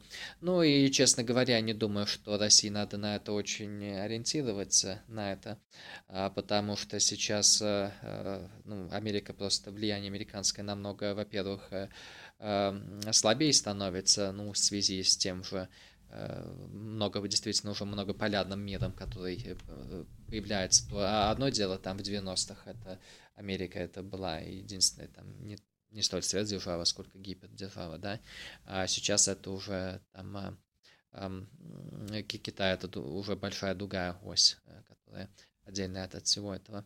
А, это, во-первых. И, во-вторых, а, а, там все-таки мы потратили там время и ресурсы и некую там экономическую боль испытали, чтобы там ну сделать стать более такими ну Э, не, не, не такими про, более прочными к санкциями. Последние там 5-6 лет э, там э, копили резервы и так далее. А поэтому вроде уже много туда было вложено, поэтому просто так уже сливаться даже нет смысла, конечно, сейчас. А, и в-третьих, э, чего я сказал, что, чего хотел бы сказать, что само американское влияние, оно становится все менее и менее желательное. То есть до этого, конечно, у американцев было, э, были такие многие положительные читы, как в культуре, как и в экономике и так далее, но они сейчас очень быстро деградируются. А, там, например, возьмем ту же Кремниевую долину, многие даже стартапы в России, они хотели там IPO свой, например, сделать в Кремниевой долине, потому что там больше капитала, больше венчурных капиталистов всяких, там, закон и так далее, да. А, но это все менее-менее актуально, там даже из Кремниевой долины сейчас э, многие, Весь уже те же американские да. компании начали уезжать и за счет э, вот этих э, э, сумасшедших, которые там, там правят политикой. А, поэтому в связи с вот этими всеми темами я считаю, что России надо просто дистанцию некую, такую социальную дистанцию держать от Америки в таком в, в лексиконе 2020 года. Понятно, спасибо. А, так, у нас есть э, вопросы платные. Вот прислал прислал а, Григорий тысячу рублей, оплатил комиссию. Спасибо большое, Григорий. А, спрашивает Евгений Эдуардович, как вам была реакция европейских лидеров на то, что случилось в, вот в Капитолии? Ну, там... Видели? Я вот лично видел по Евроньюз, там просто люди такие, как же так, я не узнаю Америку. Ну, как Главное, не один человек, а там, там Борис Джонсон, э, Макрон, э, вот это самое, Меркель, все такие, типа, что же вы делаете? Шо, где Америка, которую мы так любили нежно? С чувством нескрываемого удовлетворения. С чувством нескрываемого удовлетворения. Европейцы выразили сожаление, как бы, так сказать значит, об этих событиях. Ну, так они все-таки не скрывают э, удовлетворения или ну, а они а что должны немножко плакать? в офигевании, что в ядерной державе такие события случаются? нет, они совершенно э, готовы были к этому, понятно. Ну, они изобразили, что вот, ой, как, какой ужас, как бы. А реально-то, конечно, они рады в Америке. Америка ослабела. Ну, она как бы по факту ослабела. Это же Капитолий, это же просто какой-то там всплеск там, э, ну, такой в медийный, да реально проблема не в Капитолии, не в штурме Капитолия, а в том, что Америка действительно она политически деградировала, не может играть роль лидера свободного мира, как это было раньше. Поэтому европейцам надо что-то делать. Естественно, они уже давно продумали стратегию. Ну, сейчас ее придерживаются. А так на публику, да, вот они там поплакали. Крокодиловыми слезами поплакали. Значит, э, ну, Зачем они... Это все равно же Байден победил, все нормально. Ну, так они, наверное, и делали на него ставку. Хотя там трудно сказать, понимаете. Я думаю, они сразу делали ставку на все. Там дело не в Трампе, не в Байдене, если так разобраться. А дело в том, что Америка вступила на путь деградации. В этом проблема. И надо с этим что-то делать европейцам. Вот они как что-то там с этим делают. Что они делают? Ну, тут, извините, это как бы так сложно сказать. Надо думать. А, Александр прислал 500 рублей и спрашивает, Анатолий, что э, могло бы послужить причиной, чтобы вы вернулись в США? Немножко не понял вопрос ну, причины, как S, SJW навальнисты захватят власть в России, я не знаю. Там... Если навальнисты захватят власть в России, вы уедете в США? Ну, скорее всего, нет, в Китай, наверное. Китай? А почему да, в Китай? будут топить за Си. Еще, еще усетнее, чем сейчас. А вы, вы, вы поэтому насчет коммунистов закидываете удочки уже вторую передачу, говорите, что надо становиться коммунистами, да? Ну, естественно, да, посмотрите, сравните, сравните. Точнее, вас расколол Александр. Да, сравните, там э, девственник э, Трампа плачет, «А, дайте мне еще 12 тысяч голосов. А, и а, демократы ему отвечают, «А, это атака на нашу демократию а, на оси, наоборот, такой э, чат, да, он э, своим приказывает э, компартии, дайте мне третий срок, бесконечные сроки. Не говорят «шир». Вот, четко, все понятно. То есть вы хотите жить в таком обществе, где говорят «шир»? Да. Понятно. И Путин вас разочаровал, что ли, в этом плане?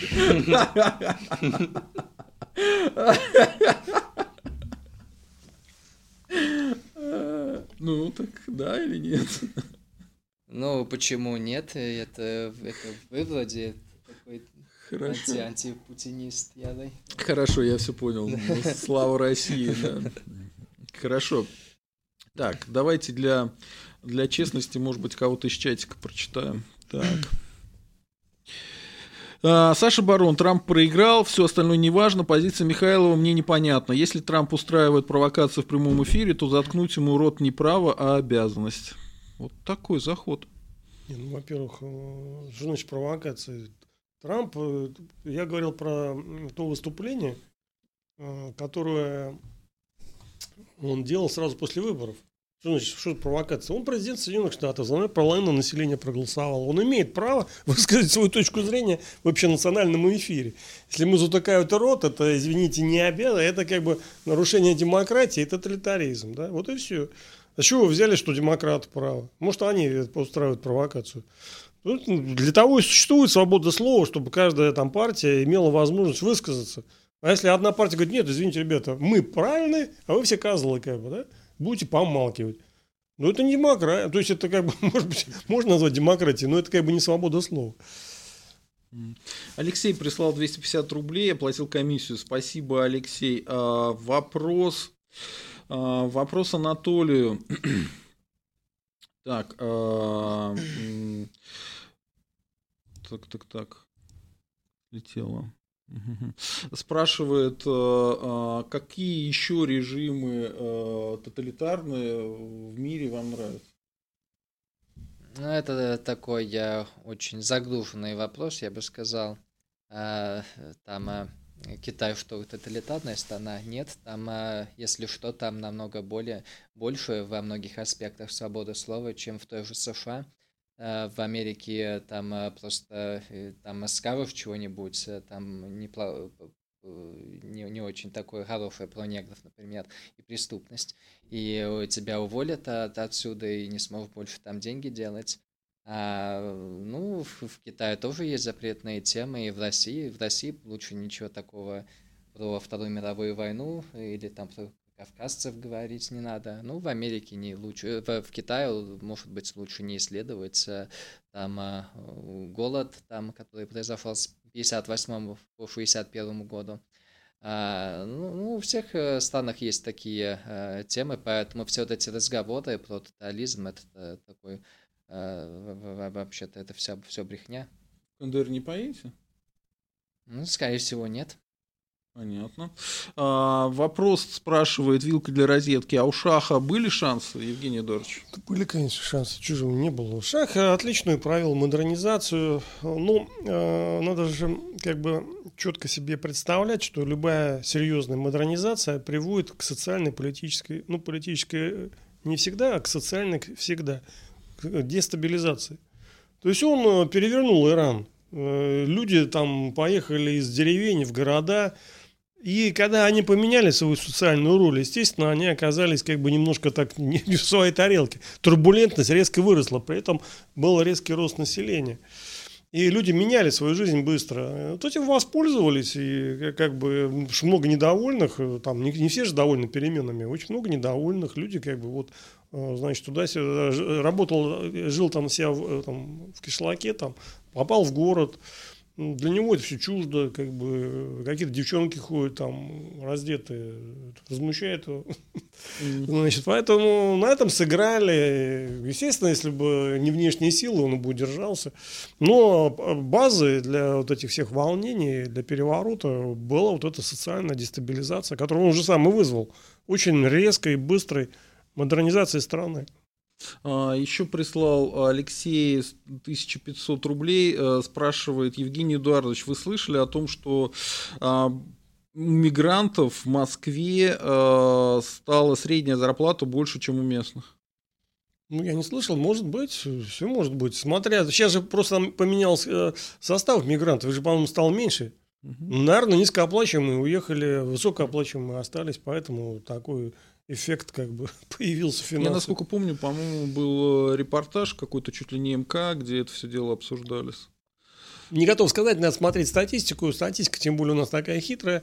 Ну, это теоретически возможно, потому что у нас же такая система налоговая, что э, э, мигранты платят меньше налогов, чем вот обычные как бы, граждане, да? Угу. Ну что, здорово придумано. Ну, меня это не удивит. Я однажды э, поговорил там с э, таксистом из э, Кыргызстана, ну, Яндекс Такси, и он сказал, что он 120 получает в месяц примерно, поэтому, ну, это вроде Немало. существенно выше, чем чем средняя московская зарплата. Не, ну, потом сейчас из-за этого ковида очень много уехало. Да, Те, кто... Да. А уехали кто? Ну, низкооплачиваемые уехали. Кого... Ну, потом и рубль припал еще. Это, это тоже как бы сыграло роль. Mm-hmm. Поэтому у кого маленькие зарплаты, им оказалось выгоднее остаться у себя дома. Да?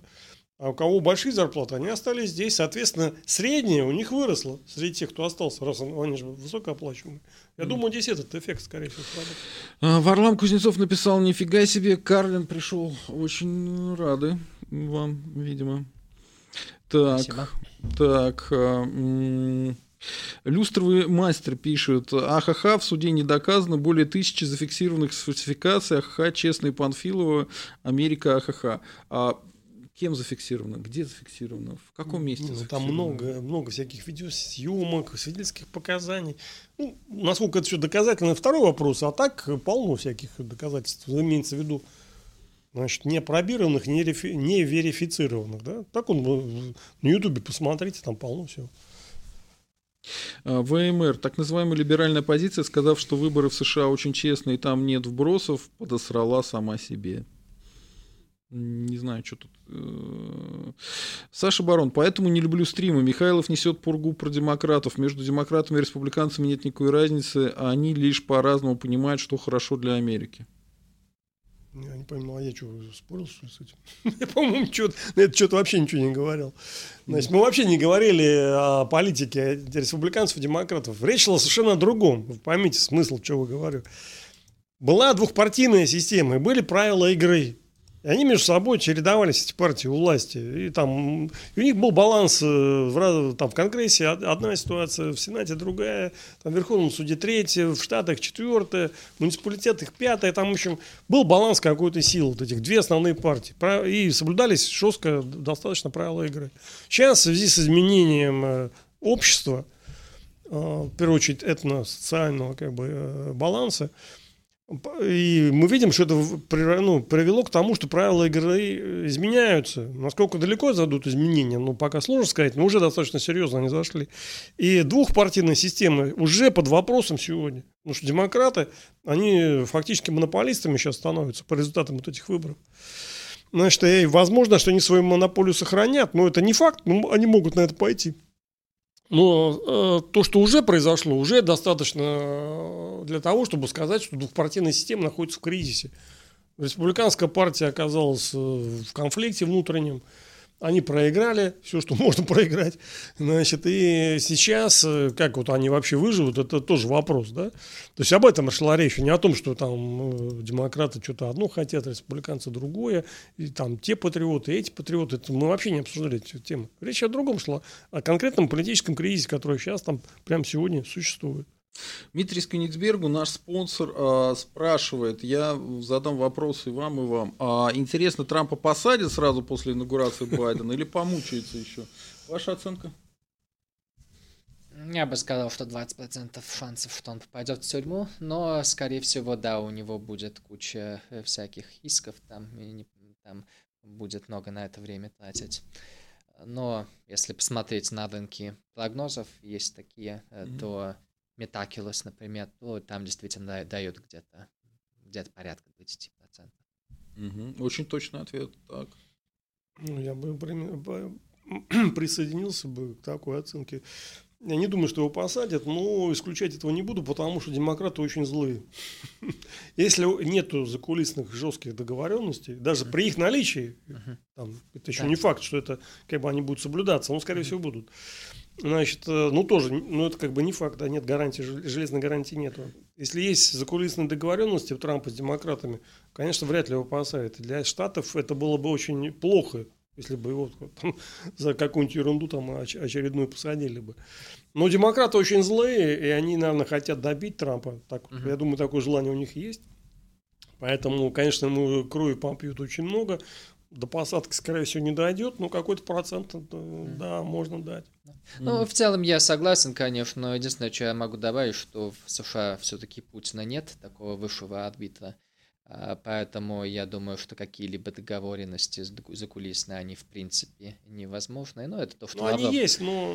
но как они соблюдаются, вот вопрос интересный. Ну, естественно, да, нет механизма, чтобы там это Э, они соблюдались. Но то, что действительно есть, это независимый суд, и действительно США пока не, не достигла той точки, где могут там садить по той логике, что много журналистов там и политиканов хотят кого-то либо там посадить. Mm. Даже там не было такого э, нормального э, солидного э, кейса, например, против Бутина ее отпустили там, год. Ну, Путин это вообще там, вообще не пойму, за что пытались. Ну, естественно, да, поэтому все-таки все-таки пришлось ее, там, ну, правда, она села, к Ну, на но, но, у нее, но у нее таких ресурсов, как у Трампа, естественно, нет, увы. А. Там вообще какая-то непонятная ерунда. Она ее вроде как признали иностранным агентом, который действовал без разрешения. Да. Но доказали ли она, что она была иностранным агентом? Если доказали, она все делала. До сих ну, значит, не доказали, Конечно, значит, без доказательств она посидела там годик. То есть это тоже как-то не говорит об американской системе особо. Ну, хотя хотя бы у вас там нету э, такого, чтобы офицер э, ФБР приезжал да. в суд и бил по голове, значит, делом э, да. и говорил судье, что ж ты, сука, не так голосуешь. Там все-таки деньги большую роль играют. То есть про Эпштайна, например, там все его там ну, знали, что и там были конкретно, то есть был, суд по этому поводу и так далее, но э, там Помер это... в тюрьме. Но это в конечном итоге, да, но это он уже, когда он уже в глубокую воду влез. А раньше это, я говорю, еще там где-то 10 или 15 лет до этого были случаи, которые там уже было, ну, четко знали, что там э, с, с, эти, с детьми происходило. А, и ему там э, какой-то такой смешной эффективный срок дали, там один год э, там, там такого условного ареста или что-то в этом духе. Ну да. Так, а, Торп МСК, Сергей Задумова пишет. А, роль ВТБ, Веба, Альфа-банка, Дойче банка, олигархов Дерипаски, Виксельберга в теневом финансировании Трампа и коррумпированных республиканцев еще предстоит раскрыть ФБР, потерпите. Слушайте, а что они за 4 года не смогли раскрыть, я не пойму. Что им мешал-то? Ладно. Ну, если раскроют, то мы с удовольствием это все дело посмотрим. Так, ну вот э, Грей Вольф пишет, что у путинцев связи с Великобританией и Израилем, и у американских демократов связи с, Великобританией и Израилем. Ну, может да. быть. И у Трампа связи с Израилем. Нет, ну по этой логике... Да и у него мать шотландка. Ну, по этой логике, по этой логике, которая во многом... Я бы Израиль только выкинул бы из этой формулировки, э, потому что там его роль довольно ничтожна. Хотя можно Кушнера проплести, не знаю. Но по этой логике, когда победит... Э, ну, победил уже Байден, э, тогда не должно быть конфликта у РФ с США. Тогда они должны задружиться. Там, раз они о, обе служат одним господам. Не так Почему просто. Ладно. Так. Э, э, Па-па-па. Так. Спрашивают, вот нам прислали донат. Э, вопрос обоим гостям. Так, прислали 150 рублей. Дмитрий оплатил комиссию. Спасибо обоим гостям. Вопрос, что будет с экономикой после победы Байдена? Ну, экономика США. Здесь уже очень сложно чего-либо говорить. Они туда влили э, там огром, огромные денежные потоки туда э, в четыре раза больше, чем, чем было в 2008 году. Uh, поэтому, ну, естественно, сейчас это раздувает фондовые рынки. Биткоин там уже 40 ну, тысяч ну, стоит. Тоже. Uh, да. А чем это выйдет? Ну, это такие эксперименты, которые мы раньше вроде не видели. А, поэтому здесь я не являюсь никаким финансовым, финансовым советником, поэтому какие-то там вещи не буду говорить, предсказания делать. Хорошо, Евгений Эдуардович. Ну, действительно сложно сказать, потому что все зависит от той стратегии, которую они будут, э, значит, которой они будут придерживаться.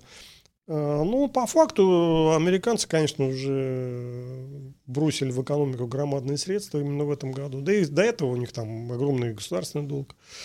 Значит, э, просто так это не может закончиться. Это, значит, приведет к какой-то там коррекции. Когда и как, и, пока сложно сказать.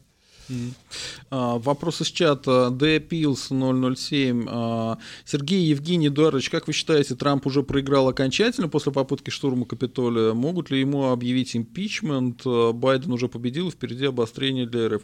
Ну, смотрите, никакого Здесь импичмента три, не надо три объявлять, потому что он уже проиграл. Официально Капитолий, Конгресс признал, что власть перешла Байдену, поэтому зачем объявлять импичмент, если все, он же фактически не президент. Правильно? Правильно же? Ну, ну, это ради символизма, они там и есть разговоры, что они это сделают. Но я не думаю, что республиканцы какие-либо это потянутся за это, особенно после того, как там сдался. Но зачем им это делать? Это будет просто глупо делать. Они просто сейчас разозлят, э, то есть базу Трампа. А Трамп, он сам намного популярнее среди республиканской базы, чем эти Э, какал-то из, э, из республиканской партии, поэтому зачем им это надо? Они наоборот будут э, так ну, цепиться за, за Трампа, пока не станет и ясно, что он так полностью слился среди электората, но таких признаков особо нет. Поэтому нет, я не думаю, что это реалистично. Здесь три вопроса. Первый вопрос – это полностью он окончательно проиграл. Теоретически у него возможность еще для каких-то там действий есть, но они крайне маловероятны. Раз. Импичмент действительно тоже крайне маловероятен, потому что ну, нет смысла э, там именно только вот из, такой нечеловеческой злобы как-то так насолить Ну, до этого все-таки, наверное, дело не дошло еще. Третий момент – это насчет России. Здесь, опять-таки, четко сказать невозможно, что будет происходить и в чем именно наш интерес, кстати.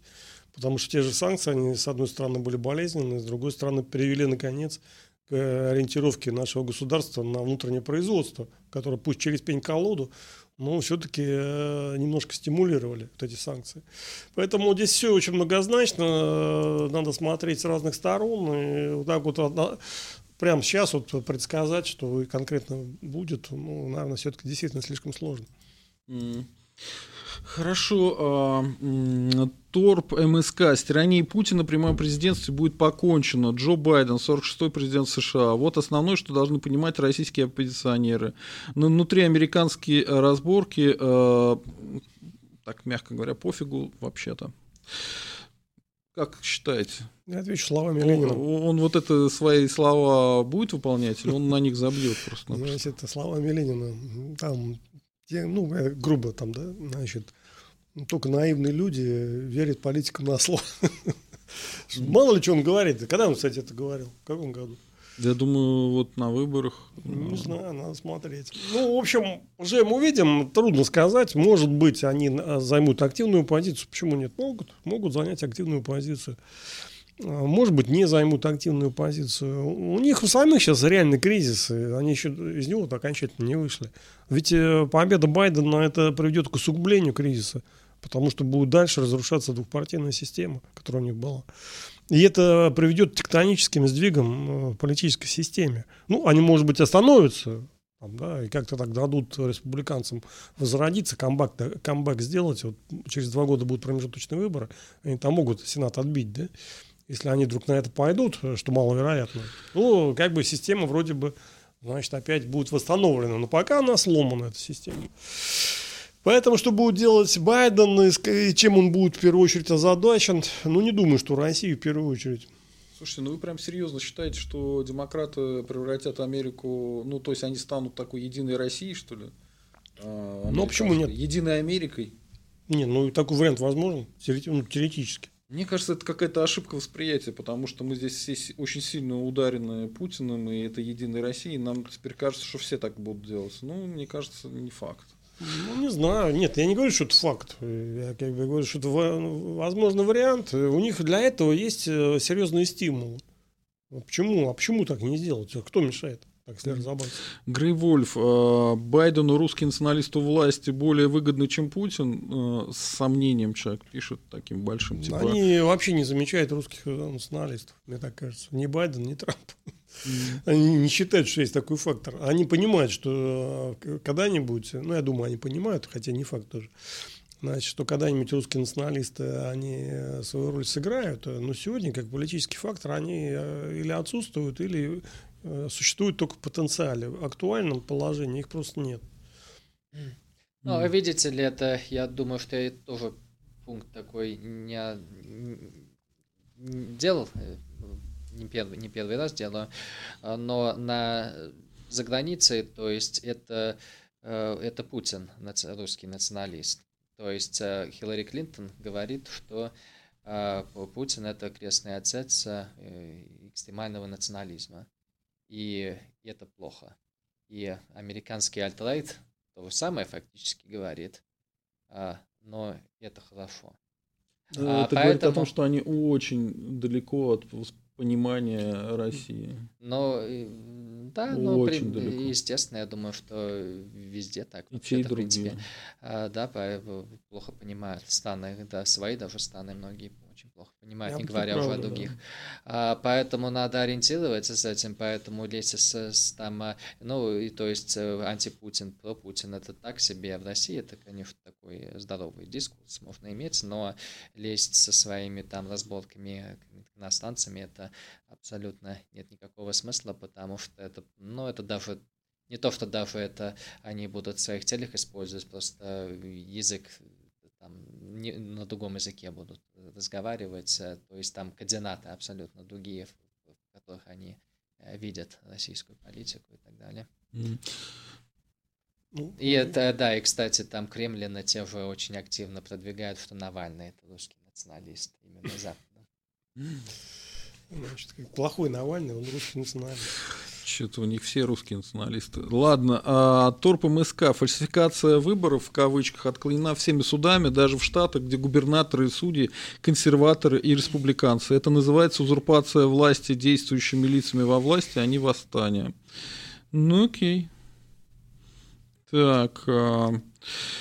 Витта Про. Меня напрягает только один факт. В ультралиберальном гей-районе Сан-Франциско, где 4 года назад Хиллари получила больше 80%, теперь Байден только 60%. А в бедном латиноамериканском э, районе во Фриско всегда побеждали э, демократы, победил Трамп. Это, наверное, к тому, что изменится расовый состав штатов, но не факт, что демократы от этого выигрывают. Ну, да, сейчас были изменения. Сейчас, кстати, кто меньше за Трампа в этот раз проголосовал, это белые мужчины. И больше всего бумеры, вообще-то, которые были, э, были, ну, не были в восторге от его э, поведения по отношению к коронавируса но это не буду опять э, тянуть этот разговор сюда.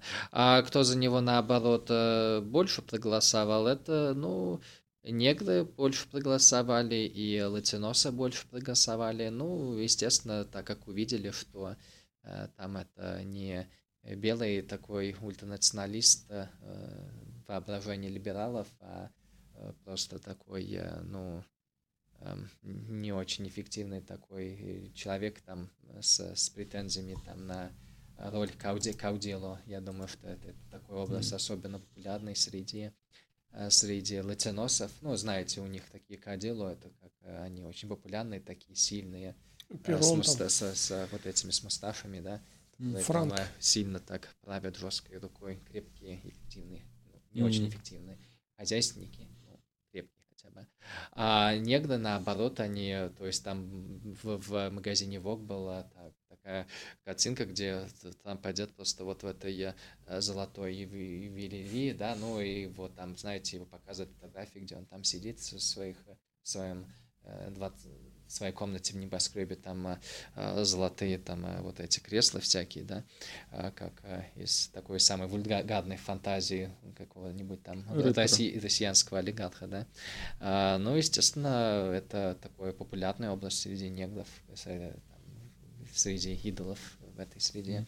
Поэтому и эти люди там пролетарии, в том числе даже среди белых, они даже вот, вот то, то есть некоторые латиносы больше проголосовали в этот э, раз за, за Трампа, а белые пролетарии, они примерно на одинаково сильно проголосовали за него.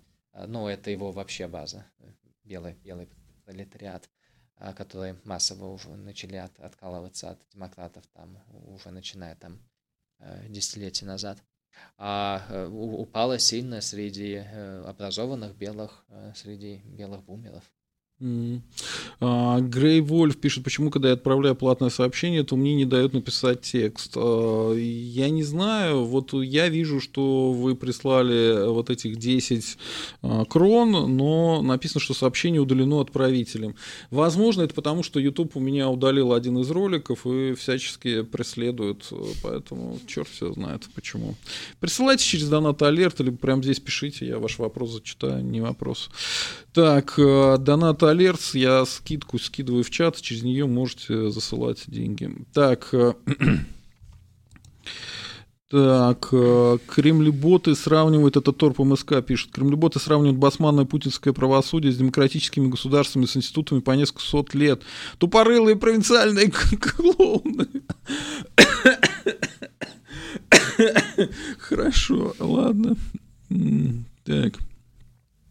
Давайте что-нибудь. Интересные вопросы давайте задавать. Тут пытаются шутить, что это не крона, а на самом деле шекели, что мне прислали целых 20 шекелей. Вот, шутят таким образом. Тоже неплохо. Хозяйство пригодится. Ну да. Так. А, па -па -па -па. А, так, этот вопрос мы зачитали.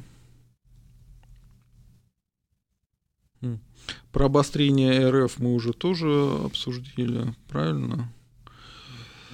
А, Грей Вольф пишет, короче, русским националистам надо объединиться с радикальными республиканцами. А как мы объединимся, на какой платформе? Между нами океан, между прочим. И тем более, насколько я знаю, американцев не будут они... Э, их вообще не интересует, что здесь происходит, по большому счету. У них своих проблем полно. Так. А вы как считаете? Э, да, и чего с ними делать? Какая польза от них? Они же сейчас власти, что ли? Нет. Вот тут э, Дмитрий Сконигсбергу, наш спонсор, становитесь спонсорами нашего канала, пишет, что Байден вполне стандартный дед, но если помрет, то Камилла может дать штатам трохи марксистских прелестей. А насколько этот вариант вообще реалистичный? Вы знаете, что она полицейская, вообще-то, которая так громко заявляла, что хочет там запереть в тюрьму больше негров. Э, там буквально там 10 лет назад где-то. Да, и это такое. все такие пустые разговоры, и Камала, и Байден это просто такой э, нелиберальный центр, которой таких потрясений марксистик никаких не, не будет. Это, это левое крыло у демократов есть, но именно вот эти люди, они, а, какая у них вообще-то цель, это э, давать им такие символические концессии, например, там э, трансгендерные туалеты, а тем временем там сохранять там монополии для вот, олигархов Кремниевой долины ну вот в одном предложении это э, можно так это рассматривать. А, спрашивают конкретно меня, а, мистер СМИ, э, Стис, а, Сергей, вопрос касательно Камилы Харрис, что думаете про нее? Я думаю, что она такая британская тетенька, соответственно, как она потомок э, рабовладельцев ямайских, да, то есть это с одной стороны, по другой линии, по-моему, из э, индийских каких-то там э, ну, колониальной администрации. Ее дед чиновник. был ну, начальник секретариата, вице-губернатора Индии. Училась, да, училась она в Канаде, официально у нее левацкие взгляды, но мне кажется, она будет делать то, что ей скажут. Ну, то есть, если ей позвонят, скажут дружить с Россией, она будет дружить с Россией. Если позвонят, скажут, надо воевать с Россией, она будет воевать с Россией. Поэтому не надо питать никаких иллюзий и не надо а, ее демонизировать. Вот. А шанс того, что она придет к власти... Ну а с чего вы решили, что Байден вдруг внезапно умрет? Это уж как-то кинематографично уж очень. Да? Ну это опять фантазия такая, которая э, Осталось всего 4, любят. 4 года, он довольно бодрый дед, он 4 года вполне может проспать спокойно. Ему сколько, 80, ему 78, да? 78 нормальный возраст. Да. Тем более для американца, не пьющего. Средняя который... продолжительность жизни в том возрасте в Америке это где-то 11-12 лет для мужчины такого возраста, а Байден это элитное здравоохранение имеет доступ к нему. Да, И вообще, э, откуда вы взяли, что те же самые британцы хотят какого-то беспорядка в, в США устроить или развал страны или еще что-то? Нет, они хотят просто, чтобы США учитывала британские интересы и все, ну как бы ничего этом страшного нету. И э, я это всегда сравниваю с тем, что вот в свое время в Древнем Риме были э, восстания там италиков, помните, за то, чтобы им гражданство дали. Потом то же самое случилось там с жителями Испании, с жителями Германии, с жителями там Галлии. Им всем начали давать гражданство. Ну вот, строго говоря, мировой гегемон будет давать свое гражданство и свои права там каким-нибудь британцам. Ну вот так оно и будет. Тихо, спокойно, хорошо. А вот э, Китаю и Российской Федерации, да, может быть какие-то сложности, по крайней мере, Китай могут э, разменять в этой истории, потому что, ну а зачем сейчас Китай, если можно напрямую через ту же Камилу Харрис управлять э, политикой в Соединенных Штатах? Зачем нужен пугающий Штаты Китай? Могут сделать вариант, как сделали СССР в 91 году, и тогда мы все помашем Китаю ручкой, и Китая не будет. Я думаю, там все немножко сложнее. Э, значит, мне кажется, ну, во-первых, Насколько там связи вот эта Камила с британцами, серьезное дело темное, как говорится. Это дело темное, да. оно не доказано, да. И что, что значит, э, какие цели преследуют британцы, тоже неизвестно. Что, ну, во-первых, кто такие британцы, начнем с этого. Это, это какие-то элиты там британские, которые, конечно, это так, своеобразное очень государство, это государство фирма, Э, там, то ли Остинская компания, то ли э, Британская империя, не разберешь. Там все достаточно так, такая феодальная система. Ну, не феодальная, а полуфеодальная. Такая очень своеобразная, очень живучая, очень мощная, очень влиятельная. Они, конечно, такие мастера на разные э, варианты. Могут придумать все, что угодно. И, конечно, их влияние, оно сегодня сильное достаточно. Что, какую конкретную позицию по отношению к Штатам они занимают, ну, я, я лично затруднился сказать, не знаю.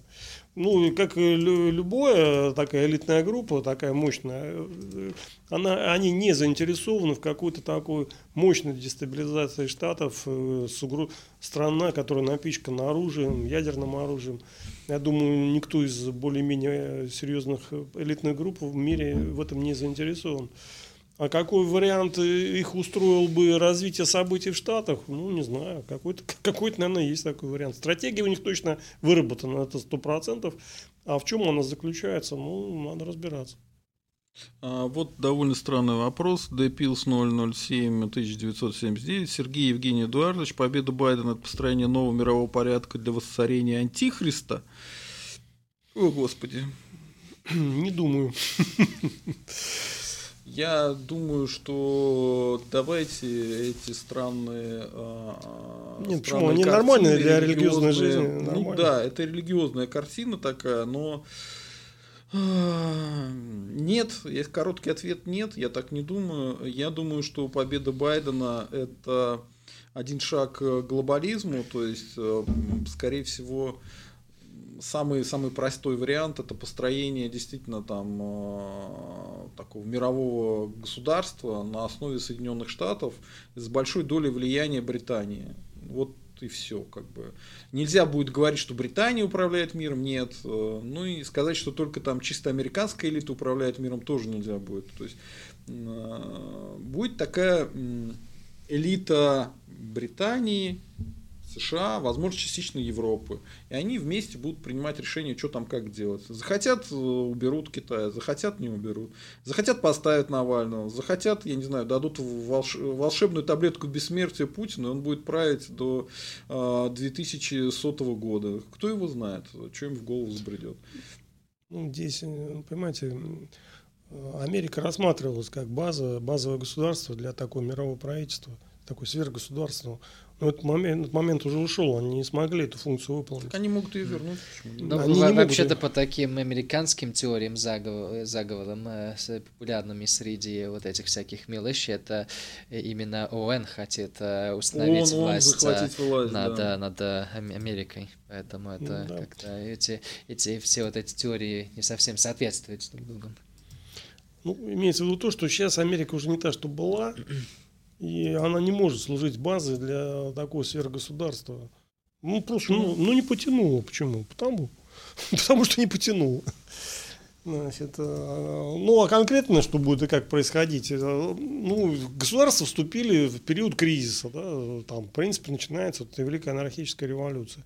Это примерно процесс э, схожий с тем, как от, от полисной системы мир перешел к государственной системе, системе государств.